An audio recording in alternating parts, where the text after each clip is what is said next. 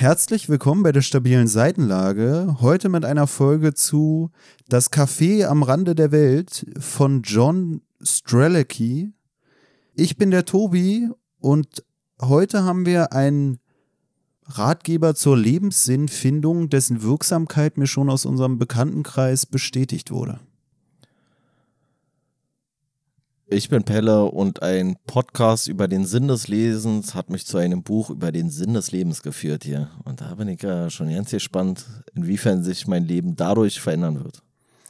Ist auch cool, weil hier in dem Buch selber auch darauf verwiesen wird, dass manche Leute durch Bücher oder durch Geschichten den Sinn in ihrem Leben entdecken, während das Buch selber ein Buch darüber ist, wie man den Sinn in seinem Leben entdeckt und ähm, dementsprechend selbst auch diese, diese Aussage schon wieder bestätigt. Ne? Ja? ja. Wollen wir dich machen? Was? Wollen wir, wollen wir Schluss machen? Ja, von mir aus können wir wieder Feier nee, äh, machen. Weil den Sinn des Lebens habe ich ja gefunden und deswegen brauche ich den Podcast nicht mehr. Was ist denn der Sinn deines Lebens? Nee, das müssen wir jetzt hier dann, theoretisch müssen wir das in der Folge erörtern. Der Sinn des Lebens ist Lesen. Ey, das, ey, das ist wirklich. Also, wenn es so für dich ist, dann ist ja alles schön. Dann hast du dein, äh, wie hieß das hier? Äh, ZDM oder so? ZDE, oder? ZDE, genau. Was heißt ZDE gefunden? Äh, Zweck der Existenz war es, bin genau, ich der Meinung. Ja. Ähm, nee, eigentlich die Frage, die mein Leben bestimmt, äh, beziehungsweise mein Zweck der Existenz ist herauszufinden und auch damit was für die Nachwelt zu hinterlassen, was der Unterschied zwischen einer Novelle und einem Buch ist. Ey, Mann, Alter, dieser Running Gag, der wird einfach nicht besser, Alter. Der, der, der hat schon gelabt in der ersten Folge, wo du ihn gebracht hast, aber er, er verringert noch weiter das Tempo. Aber lustig, dass du es gerade äh, so eingeleitet hast hier zu Beginn, dass dir äh, ich weiß nicht mehr, wie du es genau ausgedrückt hast, aber ähm, dass dir die Wirksamkeit dieses Buches schon im Bekanntenkreis irgendwie äh, bestätigt wurde oder die Sinnhaftigkeit dieses Buches, weil ich gerade neulich mit der entsprechenden Person drüber geredet habe und der junge Mann sich darüber aufgeregt hat, dass wir jetzt das Buch lesen, weil du damals wohl gesagt hast, das ist doch so eine Scheiße, so, so eine, so eine äh, Selbstfindungsratgeber, Lebensratgeber, irgendwas Scheiße. Und er sehr überzeugt ist von dem Autor, von dem Buch und von allem, was dieser Autor sonst noch so fabriziert hat, obwohl es sich dabei um eine Person handelt, die eigentlich nicht dafür bekannt ist, lesen zu können. Sagen wir es mal so. Und wir ja. können es genau so sagen, weil der hört hier ja auch nicht zu. Ja, ich wollte gerade sagen, das ist nämlich wieder. Weil er sich für Bücher nämlich nicht interessiert. Ist ja, auch wieder geil. Er hört unseren Podcast nicht, hat scheinbar nicht mal unser Konzept gecheckt und wirft mir dann vor, auch vor dir, mir gegenüber hat das auch gesagt, so, ja, jetzt lest ihr es auf einmal. Du hast doch gesagt, das Buch äh, ist deiner Meinung nach oder deiner ähm, voreingenommenen Einschätzung nach irgendein Motivationsquatsch, so, der nur mit auf den Zug springt. Und das widerspricht, finde ich, auch nicht dem, dass wir es jetzt gelesen haben oder dass wir es lesen, weil wir ja eigentlich uns auch vorgenommen haben, jedes Buch zu lesen und jedes Genre und allem auch irgendwie Raum einzuräumen und eine Chance zu geben. Weißt du, und deswegen finde ich das so komisch, wenn dann so jemand kommt, der uns auch regelmäßig äh, trifft und regelmäßig sieht, auch schon öfter mit uns über dieses Projekt hier geredet hat. Und wenn der mir dann sagt, ja, hä, wieso liest ihr denn sowas auf einmal? Ich dachte, ihr findet den nicht gut. Also wir haben auch andere Bücher gelesen, okay, man weiß wir, nicht wir immer finden vorher. ja fast nur Bücher, die wir nicht gut finden, eigentlich so ja, richtig, ne? Ja, und halt Novellen, die ich gut finde. Aber da ist ja wieder diese Frage, was ist der Unterschied? Boah, ja. Deswegen, ja, ja. Man könnte ja, ja. sagen, das hier ist auch eine Novelle, finde ich. Weil ist ja auch eine Erzählung. Ist definitiv eine Novelle. Okay. Okay. Okay. So eine komische Lebensratgeber, Novellen. Aber ist, also kann so, Lebensratgeber eine Novelle sein? Ja, weil es ja trotzdem in irgendeiner Art und Weise eine Geschichte erzählt oder eine Geschichte darstellt. Jetzt ist aber halt die Frage bei diesem Buch, wie autobiografisch ist das Buch? Achso, muss es autobiografisch sein, oder? Nee, aber wenn es so ist, dann, dann wäre es für mich keine richtige Novelle mehr, weil ich würde sagen, eine Novelle ist ja immer ähm, na, trotzdem eine erfundene Geschichte. Ich finde, das Gute ist, das merkt man auch hier an unserem Gespräch. Ich bin derjenige, der wissen will, was der Unterschied zwischen und Novellen ich scheiß und einfach drauf. Nee, ich will wissen, was es ist. Und ich stelle die richtigen Fragen, um es aus dir rauszukitzeln, dass du mir endlich die Antwort darauf gibst, was eine Novelle ist. Aber wenn deine Antwort immer nur ist, ist eine Erzählung, jetzt gerade hieß es, ist eine Geschichte, ist die unendliche Geschichte eine Novelle, würdest du wahrscheinlich wieder sagen, nein, obwohl es eine Geschichte ist. Oder ist es eine Novelle? Nee. Okay. Ist ein Roman. Auf jeden Fall ist es ja so ähnlich wie hier in dem Buch, dass man immer jemanden braucht, der einem vielleicht die richtigen Fragen stellt, um äh, Antworten zu erhalten, die einen selbst auch weiterbringen. In dem Sinne stelle ich weiterhin die Frage, bis Pelle die Erleuchtung hat und äh, für sich selbst erkennt, was eine Novelle ist und warum Novellen so viel besser sind als äh, Bücher. Bücher und Romane. Mann, Alter, ey, wirklich, ey, diese Abgrenzung immer so, was ist eine Novelle und was ist ein Buch, ist so richtig, ist so richtig Aber das ist doch schon Alter, wieder so. das, weißt du, wenn der Kollege hier sagt, ja, das hätte ich nicht von euch erwartet. Das Geilste ist, hat er dir das auch gesagt, dass er schon drei von diesen Büchern gelesen hat sogar oder so?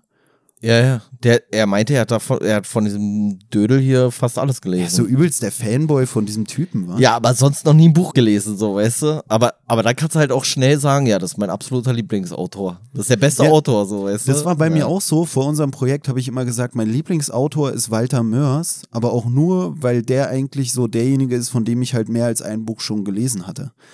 Also es ist immer die Frage auch, wie groß der Horizont ist von einem, äh, um dann auch, weißt du, also wenn du nur zwei Autoren kennst, ja toll, der eine, den finde ich besser, das ist mein Lieblingsautor. Na, mein Bei Musik oder so, so ähnlich. Mein Lieblingsplanet zum Beispiel ist die Erde. So. Weil die anderen, die kann ich noch gar nicht so richtig wertschätzen. Ja, aber wie gesagt, auch die, dieser Kollege, also ich hätte auch nicht erwartet, dass der das Buch so feiert. Also wenn man das Buch so liest, hätte ich nicht gedacht, boah, das ist genau sein Ding. Und das Ja, Geilste ist, Ich, nee, ich glaube, aber ich glaube, da trifft wieder das zu, worüber wir schon häufiger mal gesprochen haben, dass es Bücher gibt, die du zum richtigen Zeitpunkt liest. Einfach. Und die dich dann abholen. Wenn er das zehn Jahre früher gelesen hätte oder zehn Jahre später, vielleicht hätte es ihn gar nicht so tangiert, so, weißt du, aber so manchmal trifft eine bestimmte Thematik, ein bestimmtes Buch oder irgendein bestimmtes Ereignis dich genau zu dem Zeitpunkt, wo du das halt brauchst oder wo es dir dann irgendwie eine Orientierung liefert oder eine, äh, eine Sicherheit vermittelt oder was auch immer. na, das ist ja auch so eine Erkenntnis, die wir immer wieder haben, dass zu diesem richtigen Zeitpunkt kann ja schon gehören, in welcher Reihenfolge man bestimmte Bücher gelesen hat. Ne? Wenn wir so feststellen, die Bücher, die wir zu unseren ersten Folgen gelesen haben oder die Folgen, die wir aus diesen Büchern gemacht haben, die waren vielleicht viel quatschiger, man hatte viel weniger Querverweise, viel weniger Verständnis über bestimmte Sachen und deswegen wären die Bücher heute eine Vorlage für eine ganz andere Folge, für eine viel ernstere im Zweifelsfall. Oder wie wir es auch hatten bei ähm, äh, Ein Tag aus dem Leben des Ivan Denisovic oder im Leben des Ivan Denisovic, wo ich ja auch dieses hatte, dass ich so auf diese komischen Bandera-Gruppe oder Bandera-Truppen da verwiesen habe, von denen ich aber wiederum nur Bescheid wusste, weil wir seit Anfang diesen Jahres diesen Ukraine-Krieg haben, sonst hätte ich da gar nichts von gewusst und dementsprechend das ganze Buch oder auch die Protagonisten, die innerhalb dieses Buches dargestellt wurden, ganz anders wahrgenommen. Ne?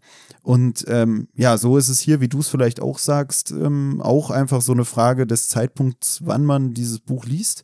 Vielleicht ist ja unsere Auffassung über das Buch jetzt auch davon beeinflusst, dass wir schon mehr Wissen über andere Bücher auch haben. Äh, Ich weiß ja noch nicht, ob du es jetzt als gut oder schlecht wahrgenommen hast oder ob es vielleicht dein ganzes Leben jetzt nochmal verändert hat. Ich fand es bei dem Kumpel so geil. Der kam mit dem Buch damals in der Hand zu meinem Geburtstag mit so einem aufgerissenen Geschenkpapier auch gleichzeitig in der Hand. Und ich war so, äh, ja, hier, was ist denn das? Ach, das ist ein Geschenk. Und ich so, ja, warum hast du es denn schon ausgepackt? Ach nee, das war ein Geschenk für mich, das hat mir meine Chefin geschenkt. Und er hatte wirklich an meinem Geburtstag dieses Buch von seiner Chefin geschenkt bekommen. Also ist gerade mal irgendwie äh, viereinhalb Monate her oder so. Seitdem hat er dann noch drei weitere gelesen, was, wie du ja auch schon meintest, auch äh, erstaunlich ist. Ungewöhnlich geradezu, ja. Und das Geilste ist, oder was ich daran so ein bisschen ironisch fand, war, hier geht es ja darum, so einen Sinn in seinem Leben zu finden und geht auch viel darum, was für einen Beruf geht man nach und und und. Und er hatte das halt von seiner alten Chefin bekommen und hat kurz darauf den Job gewechselt. Weißt du? Und er meinte, dass das Buch ein Mitauslöser für diese Sache war. Ja, Zweifel. aber das finde ich halt so geil, so, weißt du, dann schenkt dir deine Chefin so ein Buch und du bist so, ey, danke, dass du es mir geschenkt hast. Jetzt habe ich gemerkt, dass ich hier gar nicht mehr arbeiten will. Ja, ja. Naja. Hast du noch Ja. dein, dein Land der Woche und ein äh, Fun Fact? Ja, ja, ja, äh, nicht direkt. Oh, schade. Aber, ähm, schade, das ist immer. nee, ich habe gedacht, dieses Mal mache ich es mal wieder ein bisschen anders. Äh, nichts, nichts ist so beständig wie die Veränderung. wie man bei uns in der Behörde regelmäßig sagt. Von der Warte her will ich gar nicht so weit in die Ferne schweifen, sondern hinterlasse einfach mal in unserem Heimatland Grüße. Und Grüße die liebe Hanna, die vielleicht zuhört, vielleicht auch gerade nicht, man weiß es nicht. Und ich habe gedacht, weil das mir so bei dem Buch irgendwie wieder so in den Sinn gekommen, welchen Funfact könnte man besser bringen? Ist es wieder kein Funfact. Das muss man schon wieder vorwegnehmen. Aber was passt besser zum Land der Dichter und Denker als ein Zitat von einem Dichter und Denker? Also in dem Fall eher ein Denker als ein Dichter. Ach, bringst du jetzt immer Zitate von irgendwelchen bekannten Autoren aus den Ländern? Nee, nee, ach Quatsch. Das wäre ja eigentlich mal wieder sinnvoller. ja, äh, mag Das wäre sinnvoller als immer ein sein. Funfact zu irgendeinem Land, wo- womit wir gar nichts am Hut haben, was mit dem Buch nichts zu tun hat, was Ja, mit für- ey, Autoren ich, nichts ich zu denk, tun hat. Ich denke mal drüber nach. Andererseits muss man halt echt sagen, so, äh, welche, welche Autoren gibt es auf den Malediven? Man weiß es nicht. Ähm, Könntest ja auch immer den Autor des Buches und ein bekanntes Zitat von ihm nehmen. ja, ja, Und nochmal drauf verweisen, er kommt aus, keine Ahnung. Von den Aber okay, dann hast du Er halt hat- immer wieder Großbritannien, Amerika, Deutschland, Ja, Feierabend. wahrscheinlich. Ähm, auf jeden Fall musste ich bei dieser Lektüre äh, des Buches unter anderem an ein Zitat von Alexander von Humboldt denken, nämlich Wohlstand ist, Dinge zu kaufen von Geld, das man nicht hat, um damit Leute zu beeindrucken, die man nicht mag. So, reicht. Liebe Grüße, Hanna. Tschüss. Und ja, von mir aus können wir, willst du schon anfangen? Also soll ich schon mal Willst du hier so schnell zusammenfassen? Geht ja wirklich schnell zusammenzufassen. Ja, ja. Vielleicht ist es deswegen auch hier von unserem Kollegen so ein, so eins seiner liebsten Bücher oder sein Lieblingsbuch oder wie auch immer, weil es schnell zusammenzufassen geht und übersichtlich ist. Ja, Äh, und weil's vom Umfang her einfach so. Weißt Also- das kannst du halt so an einem Tag übelst entspannt durchlesen. Von den Büchern, die wir bisher gelesen haben, hat es auch die ähnlichste Seitengestaltung zum Pixie-Buch. Das muss man auf jeden Ich Fall wollte auch sagen, ja, also in dem Buch gibt es so ein paar komische. Das sieht auch so ein bisschen aus, als ob der Autor irgendwie seine, seine achtjährige Tochter äh, die Gestaltung von den Bildern hier hat übernehmen lassen. Insofern, vielleicht ist es wirklich das. Also, wir können sagen, das, Vielleicht hat er es liebste, gar nicht gelesen, sondern sich nur die Bilder angeguckt. das, so. das liebste Buch von unserem Kollegen ist eigentlich ein halbes Bilderbuch, könnte man sagen. Naja, auf jeden Fall äh, würde ich jetzt in die Zusammenfassung starten, wenn du nicht noch irgendwas Spezielles hast, was du vorher loswerden willst. Nee, von mir aus, ich dachte, du hättest schon angefangen. Ich war jetzt unsicher, ob du es damit zusammengefasst hast, dass du gesagt hast, es Ist ist ein eine kindliche Bilderbuch. Zeichnung. Ja. Ähm, naja, auf jeden Fall in dem Buch geht es darum, dass äh, ja, so ein aufstrebender Typ äh, in den Urlaub fahren möchte und sich so ein bisschen erholen möchte von seinem stressigen Büroalltag. Und dabei gerät er in den Stau, ist dann schon so ein bisschen genervt, versucht den Stau zu umfahren, verfährt sich dann aber irgendwo in, ich würde sagen, in den USA. Und findet sich dann wieder mit äh, tierischem Kohldampf äh, in einem kleinen, ja, eher so ein American Diner, würde ich eigentlich sagen, auch wenn es hier als das Café beschrieben wird, was irgendwo um nirgendwo steht. Und als er sich dort dann was zu essen bestellen will, wird er aufmerksam auf drei Fragen, die auf dieser Karte stehen, also auf der Speisekarte. Und zwar stehen dort die drei Fragen, warum bist du hier? Hast du Angst vor dem Tod? Und führst du ein erfülltes Leben? Und über diese Fragen spricht er dann da sowohl mit dem Betreiber von diesem Restaurant oder von diesem Café, Diner, wie auch immer, als auch mit der Bedienung, als auch mit Gästen, die da sich in diesem Diner wiederfinden. Und er sinniert halt über diese Fragen und hinterfragt dabei gleichzeitig sein gesamtes Leben. Und angeblich, so ist der Mythos hinter dem Buch, ist es halt eine wahre Begebenheit. Und er hat diesen Besuch in diesem Café und diese drei Fragen zum Anlass genommen, sein Leben vollständig umzukrempeln, hat im Anschluss eine Weltreise gemacht, hat seinen Job äh, irgendwie sein lassen. Den muss er jetzt ja auch nicht mehr praktizieren, weil er ist jetzt ja erfolgreicher Buchautor. Und ja, und mit diesen drei Fragen, was dahinter steckt, worin liegt der Sinn des Lebens und so weiter und so fort, damit beschäftigt sich im Prinzip das Buch.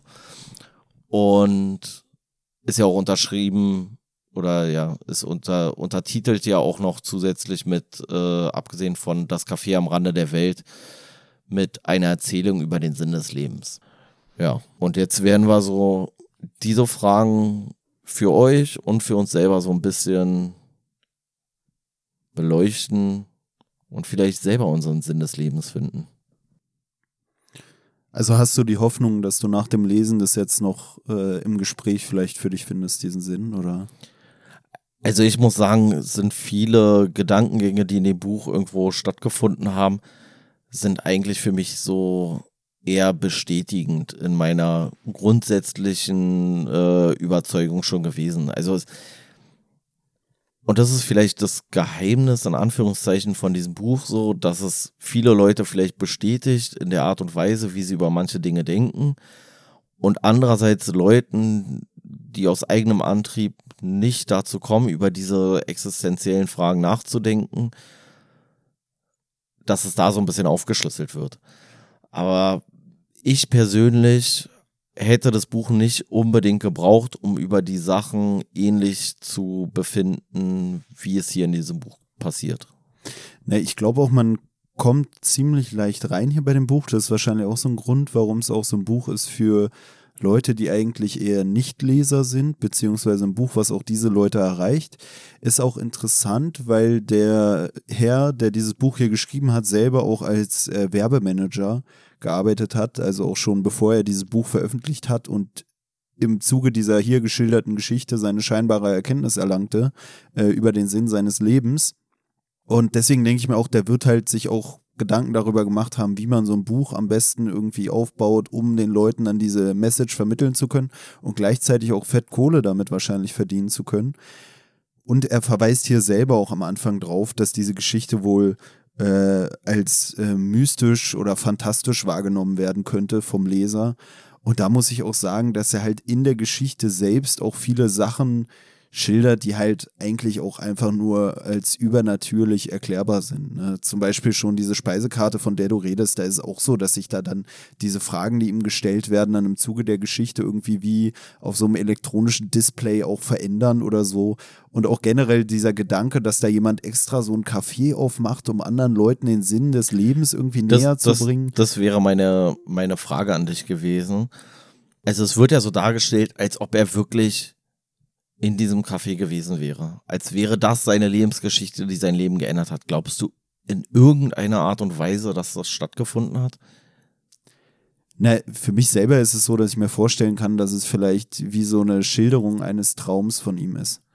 Und ja. da lässt sich ja schon wieder so verstehen, wie sowas so, äh, wenn du so Traumdeutungen hast. Okay, ich hatte da so einen Traum und dann war ich in so einem Café und dann hat sich die Speisekarte verändert. Auch so dieses im Stau stehen und so. Ich glaube, er arbeitet hier schon viel mit so Metaphern von wegen, irgendwie geht es nicht mehr voran, irgendwie ist man frustriert, irgendwie. Ja, aber er schlüsselt es ja nicht wirklich auf. Also es macht ja wirklich den Eindruck, als will er mir verkaufen, dass er tatsächlich in diesem Café gewesen ist tatsächlich auf dieser Speisekarte diese Fragen gehabt hat und tatsächlich mit diesen Leuten dieses äh, für ihn sinnstiftende oder äh, gewinnbringende Gespräch über diese existenziellen Fragen geführt hat. Und das glaube ich halt nicht. Und ich finde es schwierig, dass er es zu keinem Zeitpunkt aufschlüsselt. Ne, er hält es halt sehr allgemein, ne? auch diese Fragen. Man kriegt hier in dem Buch mit, dass er sich diese Fragen, die da gestellt werden, auch stellt.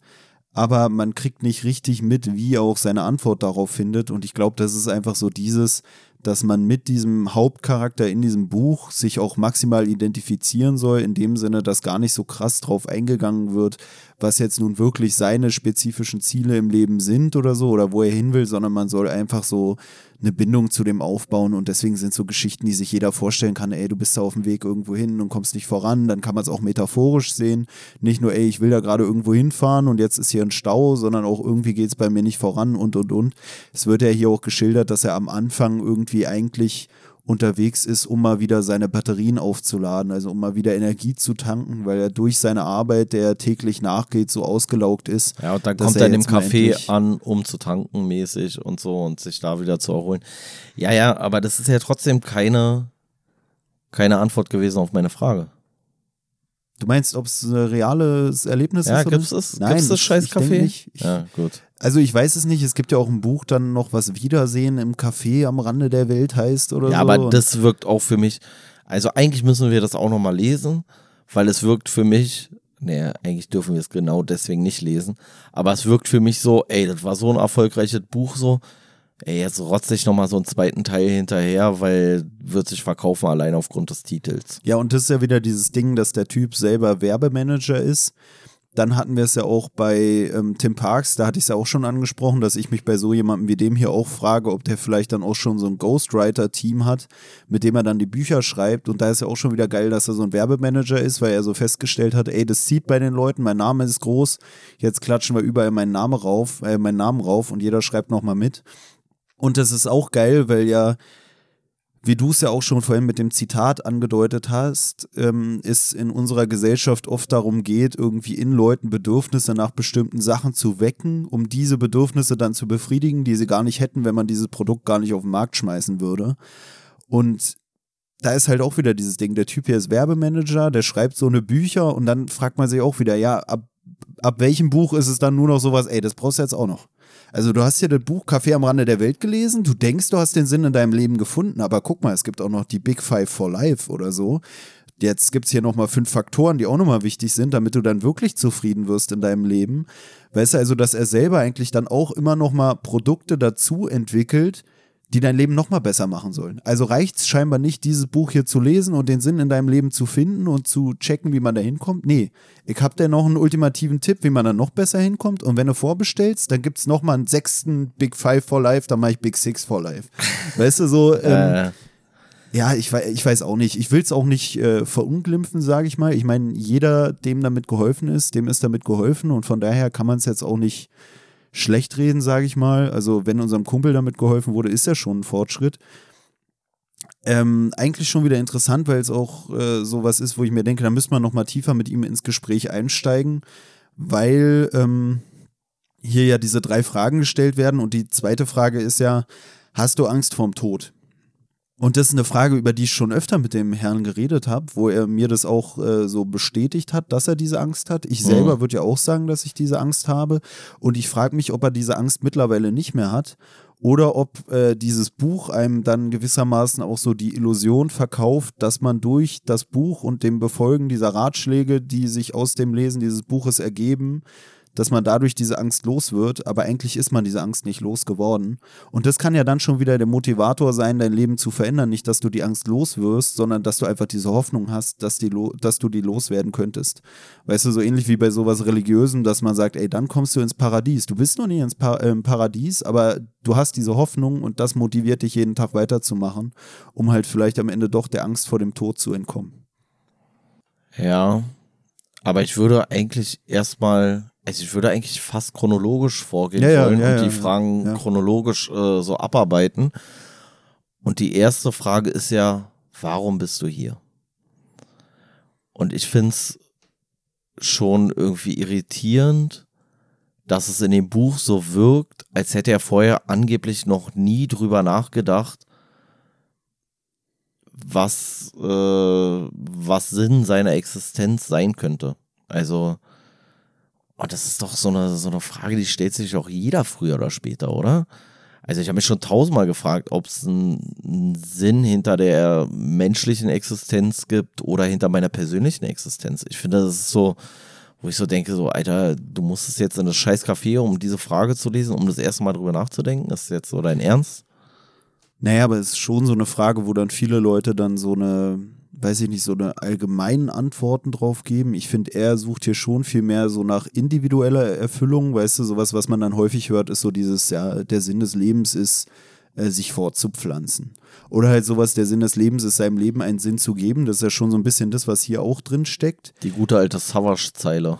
Ich finde hier eigentlich auch äh, dann schon wieder gut und das ist vielleicht auch so ein Ding er beschreibt ja, dass man eigentlich in so einem Strudel drin ist in unserer Zivilisation, dass man immer irgendwelchen Sachen nacheifert, wie wir es jetzt ja auch schon angemerkt hatten, irgendwelchen äh, materiellen Gütern oder so, äh, bei dem ein so ein Bedürfnis eingeredet wird von der Werbeindustrie oder so und denen man dann die ganze Zeit nacheifert und sein ganzes Leben da rein investiert, an irgendwelche Sachen zu kommen.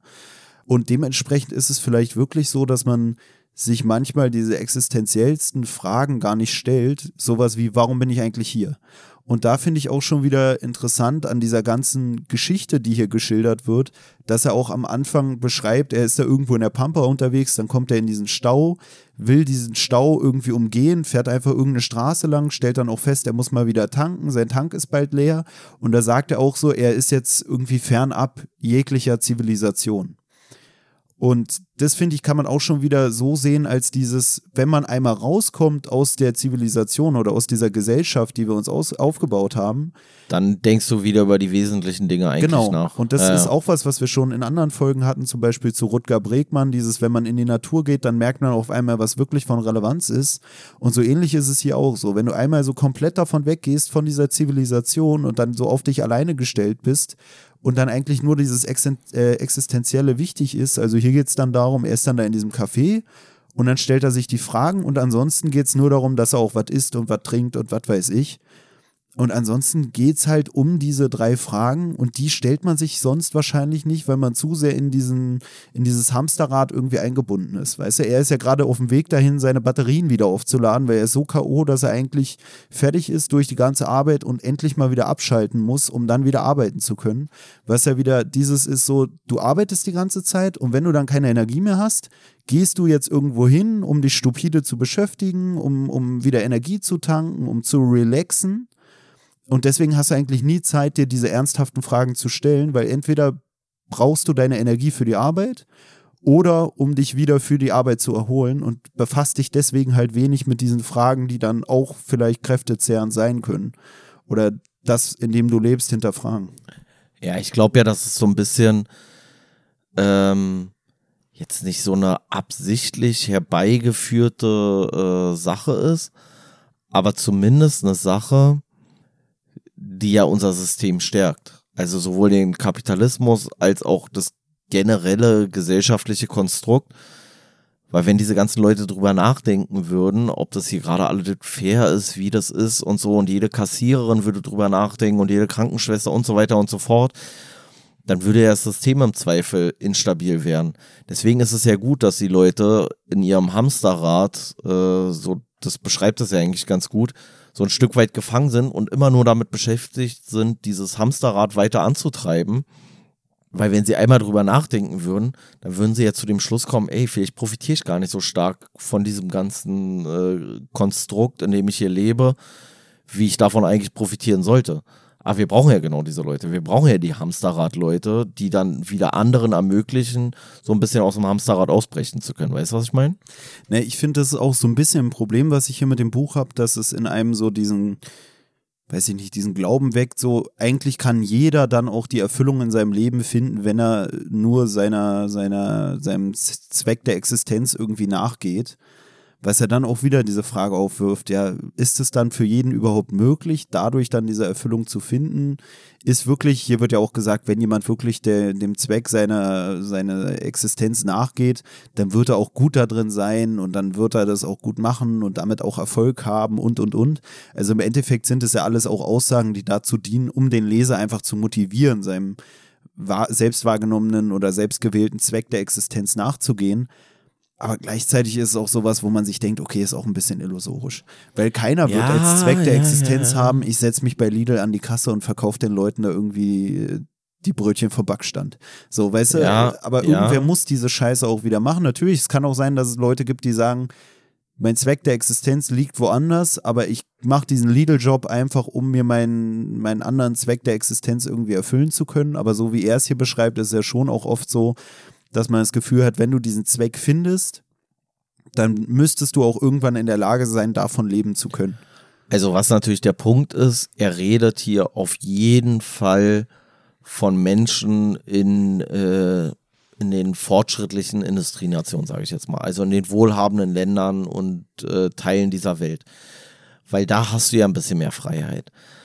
Aber ich finde, der Punkt ist ja schon, und es wird ja hier in dem Buch dann auch noch beschrieben, kommen wir auch später nochmal äh, ein bisschen konkreter wahrscheinlich drauf zurück. Der Punkt ist ja schon, dass du wahrscheinlich weniger bei, wir hatten jetzt hier das Lidl-Beispiel oder im Supermarkt oder wo auch immer, dass du wahrscheinlich weniger am Supermarkt arbeiten würdest, wenn du dich nicht die ganze Zeit versuchen würdest, von deinem elenden äh, Leben im Supermarkt mit irgendwelchen stupiden Verbrauchsgütern abzulenken, die du halt eigentlich nicht benötigst. Und wenn du die zu dem Schluss kommst, dass du diese, diesen, diesen Quatsch nicht brauchst, dass du, weiß ich nicht, die, das Gucci-T-Shirt nicht brauchst und nicht das große Auto brauchst, sondern eigentlich nur das kleine, da müsstest du halt weniger arbeiten. Das Problem ist nur, wenn du auf, wenn wir alle auf diesen Trichter kommen würden, dann würden wir halt diese ganze Wachstums-Kapitalismus-Geschichte, äh, würden wir ja dann verlassen. Und Wachstum entsteht ja nur dadurch, dass wir ständig wieder neue Bedürfnisse wecken, die wir befriedigen dass du dir halt jedes Mal ein neues T-Shirt kaufst, so, äh, weiß ich nicht, und so und so viel Paar Schuhe und immer das neueste Handy und so weiter und so fort. Wenn du dich aber darauf beschränken würdest, dass du sagst so, ne, wichtig ist doch nicht, dass ich das neueste Handy habe, sondern dass ich einfach nur ein Handy habe, mit dem ich diese Sachen machen kann, die ich äh, unbedingt machen möchte, dann würde man weniger Handys kaufen, dann hätten wir weniger Wirtschaftswachstum im Endeffekt und trotzdem wahrscheinlich keine unglücklichere Gesellschaft.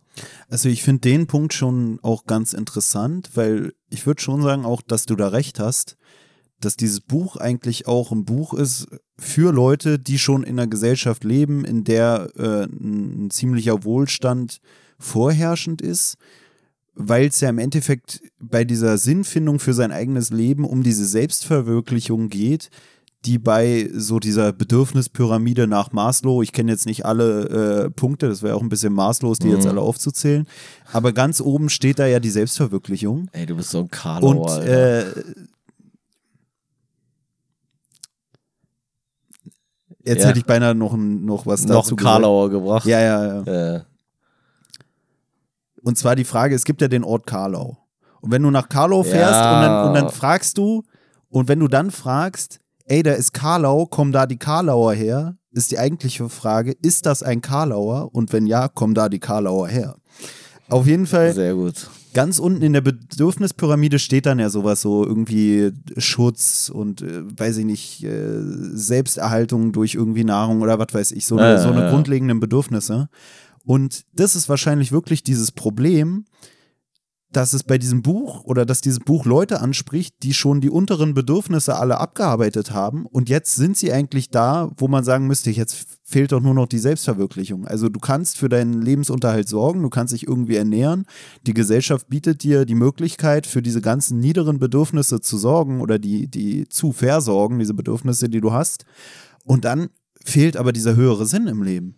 Und diese Frage stellen sich halt Leute in irgendwelchen Ländern, wo du nur um dein Überleben kämpfen musst, gar nicht, weil die müssen ja erstmal das untere abdecken, um überhaupt sich naja. darüber Gedanken machen zu können. Und das ist ja auch bei unserem einen Kumpel dann so, dass er eigentlich auch sagt, so, ja, diese ganzen, so, okay, dann muss ich keine Gedanken machen um seine Ernährung, um seine Sicherheit und, und, und. Und da haben wir ja auch wieder dieses, ähm, was man so oft hat, dass man sagt, ja, äh, nur weil man reich ist, sorgt es nicht dafür, dass man gleich alles, äh, weiß ich nicht, dass man sich auch ähm, subjektiv dann so fühlt, als würde man das schönste Leben führen oder so, weil dann ja wirklich diese Frage ist die Selbstverwirklichung. So, was will ich wirklich aus meinem Leben machen? Wer will ich wirklich sein? Was will ich für eine Identität haben? Worin kann ich irgendwie komplett äh, aufgehen und meine Erfüllung finden? Und das sind halt so Fragen, die sich so ein komischer Bettler meistens wahrscheinlich gar nicht stellt. So ein ja, paar gibt es bestimmt, aber du willst halt erstmal dich versorgen und wenn du dann irgendwann in Saus und Braus lebst, so dann fällt dir auf einmal auf, dass dein Leben gar keinen Sinn hat. Weil vorher geht es erstmal darum, sein Leben überhaupt zu halten und nicht darum, einen Sinn darin zu finden. Ja, und es gibt ja auch immer diesen Satz, den ich schon immer bescheuert fand. Naja, Reichtum macht dich ja nicht glücklich. Nee, mag sein. Also Reichtum alleine macht dich nicht glücklich. Aber das Geilste am Reichsein ist ja, dass man nicht mehr arm ist. Das ist ja das Geilste am Reichsein. Und deswegen finde ich diese, diese Argumentation sowieso mal so sehr von oben herab so und die diese Worte hört man eigentlich auch nur von Leuten, die, weiß ich nicht, irgendwo in der unteren oder in der, in der Mittelschicht oder sowas verhaftet sind und sich damit äh, darüber hinwegtäuschen wollen, dass es ihnen halt äh, auch mit mehr Geld nicht besser gehen würde. Doch, mit mehr Geld geht es dir immer besser, so als, als jetzt ohne Geld. Und der Vergleich ist dann immer so, naja, aber stell dir vor, wenn du reich bist und dann bist du krank. Ja, ist halt kacke, wenn du reich bist und krank, aber ist noch beschissener, wenn du keine Kohle hast und krank bist. So, weißt du? Also, das ist halt immer so, da werden immer so zwei unterschiedliche Sachen irgendwie so miteinander verglichen oder ja, ja, ja, also Dinge, die eigentlich gar nicht zusammengehören. Naja, aber es ist halt wirklich so bei so Leuten, die so einen Wohlstand haben, dass sie vielleicht dann doch so eine Leere wahrnehmen, weil sie diese Liebe und so, sowas, sowas gar nicht so richtig oder aufrichtig entgegengebracht bekommen oder selber nicht so empfinden. Und ich finde auch, oder was mir immer wieder auffällt, oder öfter mal auffällt, ich habe irgendwie das Gefühl, ich habe seit einer Weile gar keine Langeweile mehr. Ich weiß nicht, wie es dir geht, aber irgendwie habe ich oft das Gefühl, so irgendwie ist mir eigentlich selten oder eigentlich nie langweilig. Ich weiß auch nicht warum.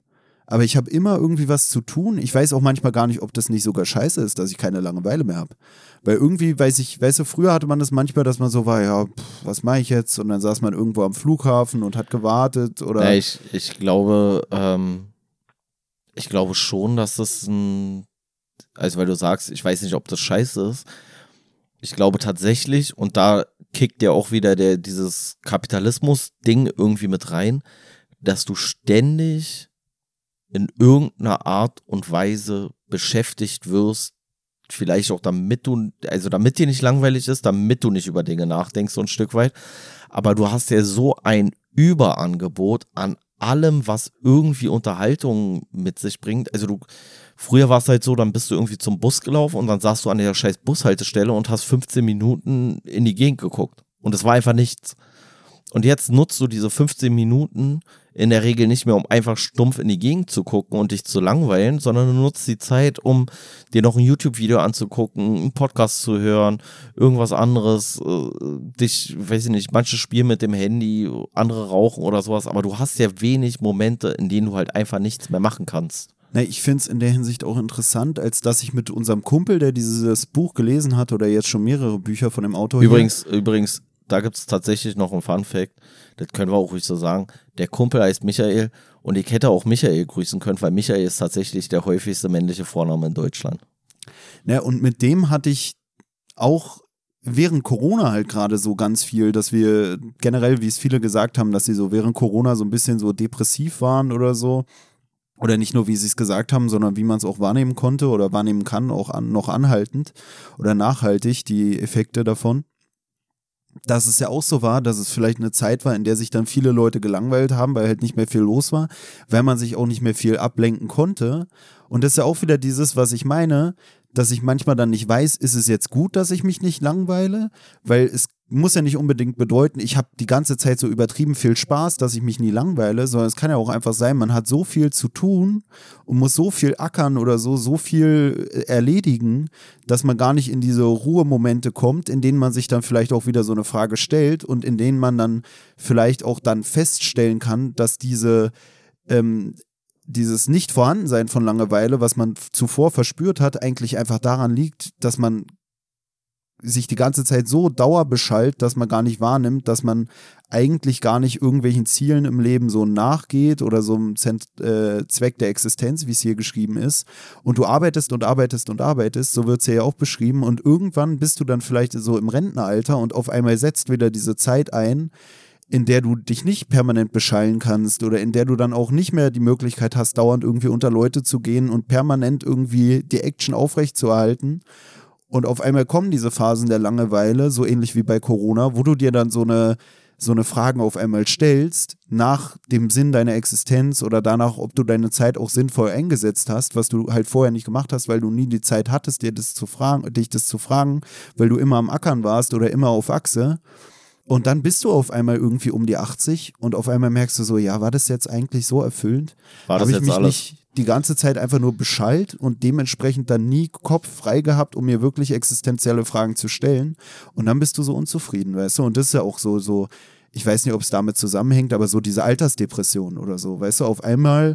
Ja, na klar, dein Lebensinhalt Genau. ist auf, ist dein Lebensinhalt, das, da hat man ja auch den Punkt, deswegen, oder man sagt ja auch, dass deswegen häufig in der Vergangenheit Männer sehr viel stärker mit dem Alter zu kämpfen hatten, weil ihre Hauptaufgaben im Leben irgendwann einfach weggefallen sind. Während Frauen die halt nicht nur sich um dieses Arbeitsleben äh, gedreht haben, sondern auch um dieses normale Haushalt und so weiter und so fort. Da bricht dir nicht alles weg. Aber wenn du als Mann nur damit beschäftigt bist, fünf Tage die Woche arbeiten zu gehen und am Wochenende dich äh, mit deiner Familie an den äh, von der Frau frisch gedeckten Tisch und das frisch zubereitete Essen äh, zu, zu machen, so, äh, dann bricht dir irgendwann einfach alles weg. Weißt du, dann ist die Arbeit nicht mehr da, auf einmal ist nichts mehr da, so. Und das ist ja auch wieder das, was ich ja gemerkt habe im Zuge von Corona, bei mir persönlich jetzt, weil bei mir ja damit äh, meine Verletzung einherging und da das ja auch so war dass ich auf einmal so viel Zeit hatte und dann erstmal da gar, kein, gar, keine, gar keine sinnvolle ähm, Masse gefunden habe, womit ich das füllen kann. Und aus diesem Ding heraus ist ja auch ein bisschen dieses Podcast-Projekt hier von uns entstanden. Und was ich auch interessant finde, weil du es jetzt gerade gesagt hast, Corona war ja eine Zeit der Entschleunigung. Also eine Zeit, wo auf einmal viele Leute Langeweile hatten und nicht wussten, was sie machen sollen und auf einmal über Dinge nachgedacht haben. Und die Folgen haben wir jetzt nach Corona, dass auf einmal voll viele sagen in diversen Branchen, ey, nee, das mache ich nicht mehr. Ich fahre nicht mehr LKW, ich will das nicht mehr. Ich will nicht mehr hier irgendwie der Idiot sein, der bei der Lufthansa abfertigt. Die Leute sind ja noch da.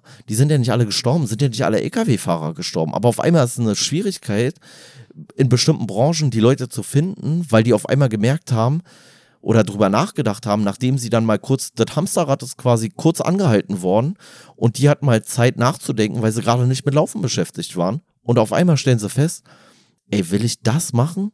Soll das alles gewesen sein? Hier ewig äh, irgendwo auf dem Box sitzen und von A nach B fahren und so?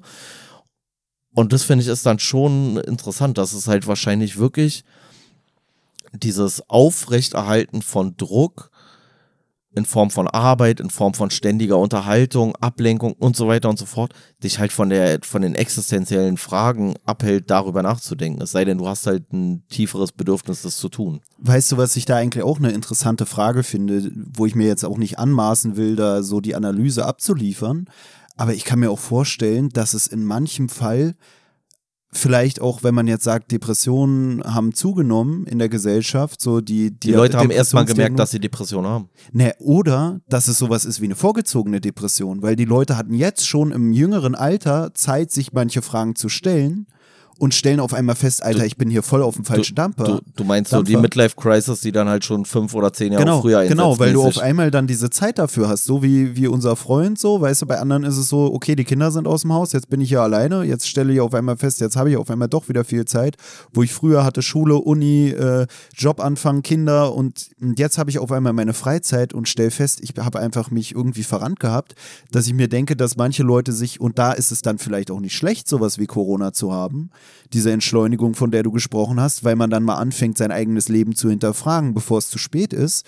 Und ich finde es auch wieder interessant, weil die Frage ist ja, warum bist du hier oder warum bin ich hier? Und du hast ja eben auch schon darauf verwiesen, dass wir im Zuge von Corona und von dieser Entschleunigung, die auch mit deiner Verletzung da auch zu tun hatte, noch verstärkt, dass wir dadurch dann hier zu diesem Podcast gekommen sind und heute hier sitzen. Und wenn ich nochmal. unserem Leben endlich einen Sinn gegeben haben. Nein, nein, nein, das Ding war ja auch, Du hast ja eben gesagt, du bist durch der Suche nach dem Sinn des Lesens auf den Sinn des Lebens gestoßen oder auf diese Frage. Es wäre im, im, im Endeffekt haben wir dadurch jetzt auch schon wieder, weißt du, Corona, Podcast, dieses Buch lesen und jetzt geht's weiter. Nee, aber ähm, auch einfach dieses Ding, dass, wenn du dich dran erinnerst, es ging ja los, wir haben uns über irgendwas lustig gemacht, wo die Leute mit ihrem Literaturwitzen geprotzt haben. Dann habe ich irgendwie gemeint, von wegen, ja, ey, ganz ehrlich, in einer Woche ein Reklambuch äh, oder Heft lesen, das könnte ich auch. Du hast dann gesagt, ja, warum machen wir es dann nicht? Und dass dann der Podcast kam, hing ja damit zusammen, dass ich da meinte, ey, dann lasst es doch gleich aufnehmen, dann haben wir mehr Verbindlichkeit und wir haben sowieso schon öfter gesagt, eigentlich müsste man mal sowas in die Richtung machen. Weißt du, also eigentlich war es ja wirklich was, wo wir schon öfter gesagt haben, weiß ich nicht, dass es einem Spaß macht, irgendwie Leute zu unterhalten, sich zu unterhalten, andere zu unterhalten, mit anderen sich zu unterhalten. Und warum sollte man das dann nicht gleich irgendwie in so einem Sinne dann verknüpfen mit diesem Lesevorhaben und daraus einen Podcast machen? Und wir sagen ja selber oder haben auch schon am Anfang öfter gesagt, wir könnten eigentlich auch einen Podcast über irgendwas anderes machen oder hatten schon öfter drüber nachgedacht, aber dieses Lesen hat sich dann einfach angeboten. Und auch wegen diesem Zweck der Existenz muss ich auch sagen, ich weiß nicht, wie es bei dir ist, aber ich muss auch sagen, ich hatte schon immer Spaß daran, irgendwie so auch so Quatsch zu machen und so. Jetzt muss man natürlich sagen, der Podcast ist mittlerweile eigentlich eher ernst als quatschig. Aber ähm, eigentlich mag ich das auch so, Leute zu unterhalten. Weißt du? Und für mich ein großes Vorbild war immer dieser Maestro von Es war einmal der Mensch, von dieser Kinderserie, dieser weißbärtige, komische alte Typ, ähm, der dann da in unterschiedlichen... Der hieß Maestro? Ja, ja, der hieß irgendwie Maestro. Warum heißen die so, Alter? Naja, der, der ja, große Meister, ja, aber... Ja den fand ich immer geil, weißt du? Und ich hatte auch früher lange oder immer wieder drüber nachgedacht, auch so Grundschullehramt und und und. Und da fand ich, ich auch so geil, auch drüber nachgedacht. Na, dieses, dieses, dass du mit allen möglichen Fächern eigentlich zu tun hast, nicht so ganz spezifisch, aber auch dieses äh, Weltenerklärer-Ding oder so, weißt du? Ich feiere ja auch so jemanden wie Peter Scholler-Tour, Einfach weil der ja auch immer so als so der Welterklärer äh, be bezeichnet wurde. So, ja, mit jeder Kultur hat er irgendwie eine Ahnung und der erklärt dir die Zusammenhänge. Ich wäre nie davon ausgegangen, so auf dem Level das zu machen. Darum habe ich ja auch gesagt, so Grundschullehrer. Aber ich, ich finde es irgendwie geil, sich so in vielen verschiedenen Sachen so ein bisschen zu informieren und das dann auch an andere weiterzugeben. Und das ist auch was, Aber wo wir mit dem Podcast hier unseren Zweck der Existenz vielleicht so ein bisschen erfüllen können. Aber das finde ich jetzt interessant. Ähm, weil ich dich eigentlich gerade fragen wollte, worin siehst du denn deinen Zweck der Existenz? Und jetzt hast du das so ein bisschen ähm, schon vorweggenommen, könnte man sagen. Und kommst zu einem ähnlichen Schluss eigentlich wie ich. Und viele sind ja so, naja, also der Sinn des Lebens, das ist ja möglichst viel Spaß zu haben und äh, ein tolles Leben und bla bla bla. Und wenn man dann aber fragt, was bedeutet das für dich so, dann wird es meistens schon schwierig. Und bei mir ist es aber ähnlich, wie ich es jetzt bei dir auch wahrgenommen habe. Also für mich rechtfertigt sich meine Existenz eigentlich nur, wenn ich in irgendeiner Art und Weise was hinterlasse. Also eigentlich ist der Zweck meiner Existenz nicht die Existenz selber, sondern das, was davon übrig bleibt, nachdem ich wieder weg bin. Weil sonst, sonst brauchst du es nicht so. Weißt du, also wenn ich jetzt nur weiß ich nicht, 80 Jahre hier irgendwie lebe und dann kann ich sagen, ey, ich bin 17 Mal verreist, ey, richtig geil gewesen. So, dann finde ich, ist es ein bisschen dünne. Und dieses irgendwas hinterlassen, ich meine jetzt nicht den Podcast, also so vermessen bin ich nicht so, aber dass man so sagt, dass man andere Leute, die einem irgendwie begegnen, dass man da vielleicht irgendwas mitgeben kann, irgendwie die prägen kann, dass vielleicht irgendwas ein bisschen besser wird, durch die eigene Existenz, so nach dem eigenen, nach dem eigenen Empfinden eigentlich. Das ist für mich wieder ein bisschen dieses Phänomen der externen Evolution, weißt du? Also so dieses irgendwas weitergeben ist ja auch die einzige äh, logische oder für mich äh, logische Begründung dafür, Kinder zu haben. Dass du sagst, ich gebe was weiter, was nach mir noch bleibt, was dann hoffentlich mit guten Gedanken noch über mich hinauswächst und meine, meine ein Stück von mir sozusagen bei äh, der zum Gelingen der, der Menschheitsgeschichte beiträgt. Na, ich finde es auch geil, dass du diesen Begriff der externen Evolution jetzt hier benutzt hast, weil während du davon geredet hast, musste ich da auch dran denken und fand es dann schon wieder so geil, dass ich mir gedacht habe, wir haben den Begriff irgendwann bei Folge 40 oder so von Hawking irgendwie aber er zieht sich inzwischen durchs Projekt. Genau, und irgendwie denken wir immer wieder dran und benutzen den und ich musste auch an sowas denken, so wie bei mir mit diesem äh, Externe Evolution, falls wir es damals nicht gemacht haben, wäre es wieder ein Glossareintrag wert. Ne, für mich ist es sowas wie mit diesem Antinatalismus, dass es so ein Gedanke war, den ich schon ewig hatte, so dieses, äh, ist es vielleicht besser gar nicht erst geboren zu sein. Und dann kriege ich irgendwann diesen Begriff mit, höre den irgendwie im YouTube-Video, wo einer sich darauf bezieht. Lustigerweise war das auch äh, so ein YouTuber, der in Verbindung zum Drachenlord steht und der Drachenlord hat uns im Endeffekt auch auf dieses Projekt hier gebracht. Äh, aber, mehr oder weniger. Aber ähm, dass dann da dieser Begriff Antinatalismus benutzt wurde und auf einmal habe ich was, womit ich das bezeichnen kann, meine Gedanken, so ein Sammelbegriff dafür. Und so ähnlich ist es auch mit dieser externen Evolution, dass wir immer sagen können, weißt du, wenn es so heißt, ja, man möchte was hinterlassen, aber man will ja nicht unbedingt nur nachkommen, sondern vielleicht auch irgendwie anders, dass man das dann auch immer mit diesem eigentlich biologischen Begriff der externen Evolution oder diesem Begriff, der sich auch in der Biologie bedient, ähm, bezeichnen kann, indem man sagt, ja, ich möchte irgendwie exter äh, externe Evolution betreiben irgendwas äh, Kulturelles hinterlassen oder so. Und im Endeffekt, weil du meintest so, du willst ja das nicht anmaßen, das jetzt hier auf den Podcast zu beziehen, im Endeffekt haben wir das ja hiermit schon gemacht. Ja. Also wir haben hier äh, schon, wenn es nur die Leute sind aus unserem Bekanntenkreis, haben wir denen ja so viel Informationen auch- irgendwie auch vermittelt oder wenn uns jemand schreibt, der hat in zwei Wochen 40 Folgen gehört, was gibt es denn für ein besseres Beispiel eigentlich für so ein Ja, Vollziehen von externer Evolution? Ja, na klar, ich will mir nur nicht anmaßen, dass das, äh, dass das jetzt für alle das, die große ähm, externe Evolution ist. Aber ich glaube, dass da für mich persönlich schon ähm, so, ein- so ein Bedürfnis steckt. Also das ist, empfinde ich, glaube ich, tatsächlich, also zum einen habe ich häufig so ein bisschen das Gefühl, dass ich dazu neige, dass, oder, oder anders. Ich habe häufig das Gefühl, dass Leute mich missverstehen und habe gleichzeitig auch oder nehme es auch häufig in Kauf, missverstanden zu werden. Und ich glaube, diese, dieses Podcast-Ding oder dieses Grundsätzliche ist äh, bei mir so, dass ich, was man hier so als Zweck der Existenz, sich selber zu erklären vor den anderen und gleichzeitig auch zu hoffen, dass man verstanden wird und dass vielleicht manche Sachen auch angenommen werden, die man dann vielleicht sagt. So. Und das ist, glaube ich, schon was, was so unterbewusst auch in, dieser, in diesem Podcast sich äh, ausdrückt. Naja, und dann auch so. Das, war nie der, das war nie der Grund, warum ich es gemacht habe. Aber irgendwie war es doch wahrscheinlich der Grund, warum ich es gemacht habe, weißt du?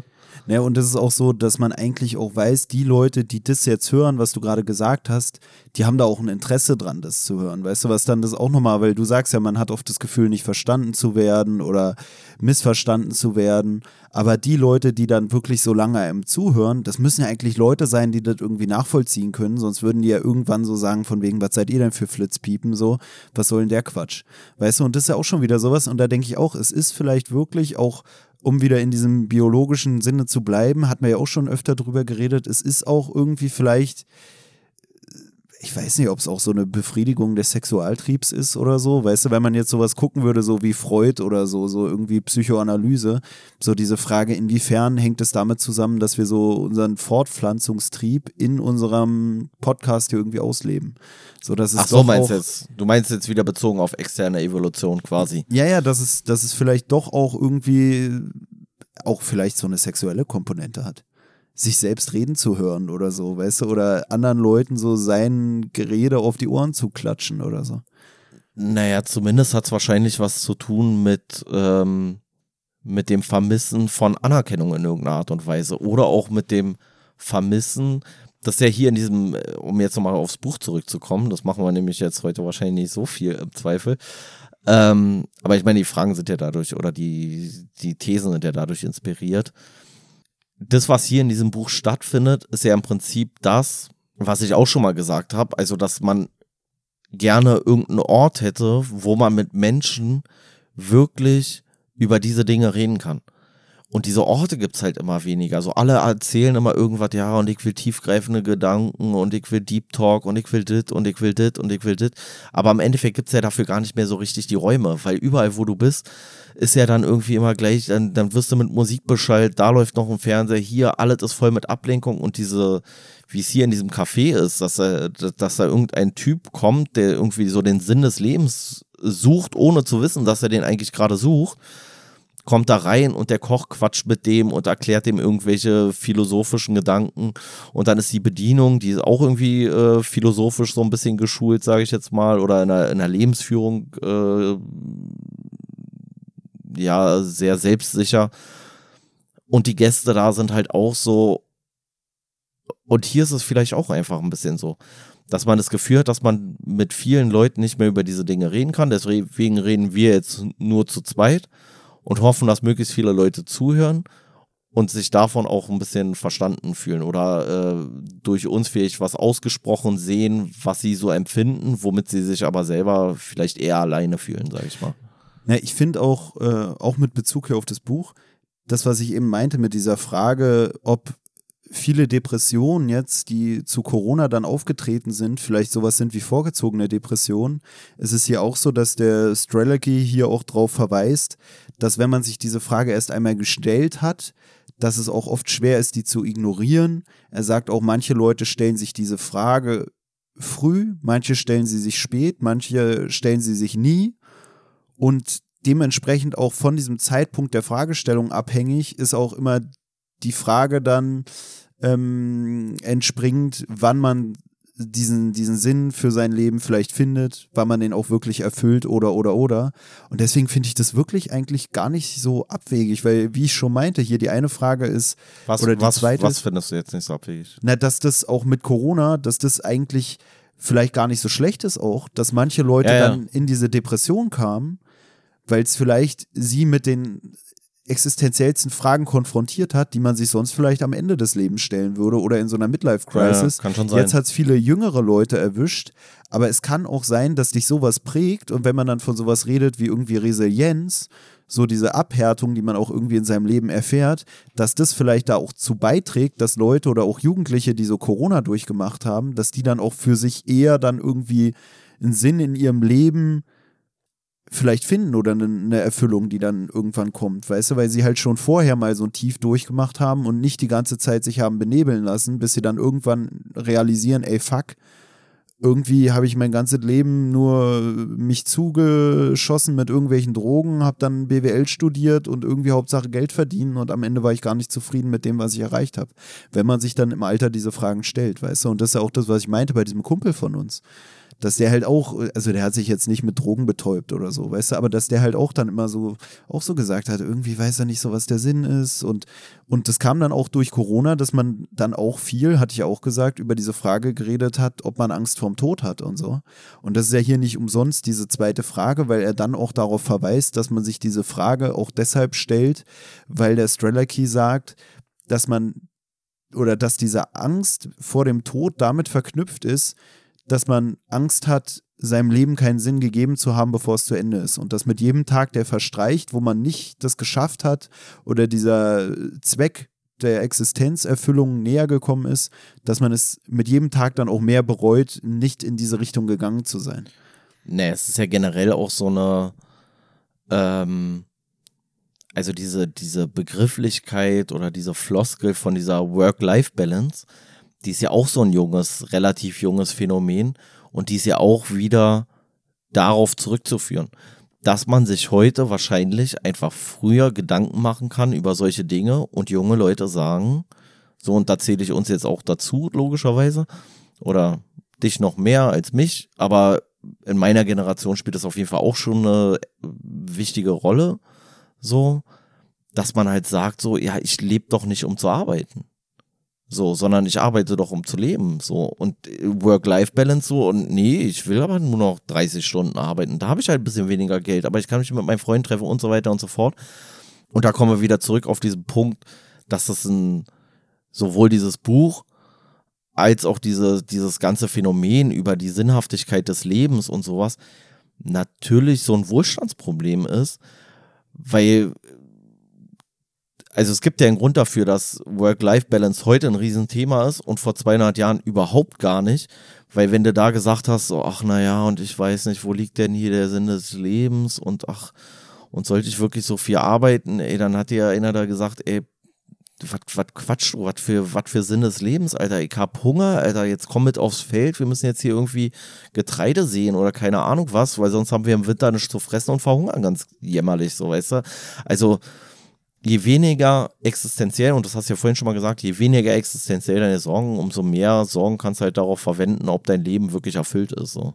Ne, ich muss auch sagen, aus meiner Praxiserfahrung, äh, aus einer ja, psychiatrischen Klinik, ist es halt auch so, ne, wenn du da jemanden hast, der im jungen Alter eine Depression hat, ist es natürlich so, dass man so ein bisschen eher geschockt ist auch und sich so denkt, what the fuck, ey, in dem Alter schon äh, in der Psychiatrie.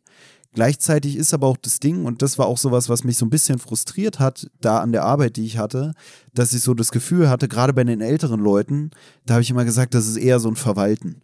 Also Verwalten der, der Störung oder der Depression in dem Sinne, dass man da gar nicht mehr groß was dran ändern kann. Und das ist vielleicht dann schon wieder was, wo man bei so einem jungen Menschen sagen kann, ey, da, da, dem stehen noch viel mehr Wege offen, weißt du, so wie er es hier auch sagt, so irgendwann ist dann vielleicht doch der Zug abgefahren. Deswegen ist es gut, wenn man äh, das früh genug realisiert, dass man vielleicht auch was in seinem Leben ändern muss. Und ähm, ja, das ist halt so dieses, weißt du, wenn du da so einen 80-Jährigen hast, so, dann, dann ist so, ist immer leicht, dann irgendwie ein, ein gutes Wort zu finden. Aber dass das dann auch in eine gute Tat von den Leuten umgewandelt wird, ist halt noch viel schwieriger vielleicht als beim Jungen, der noch alles vor sich hat, weißt du, so, wir hatten ja auch schon öfter diese Gespräche, wo ich dann gesagt habe, ey, ich bin ja schon so alt und dann haben du und auch andere, die vielleicht dann auch schon älter sind als ich, so gesagt, von wegen, Digga, du bist doch noch nicht alt, so, weißt du?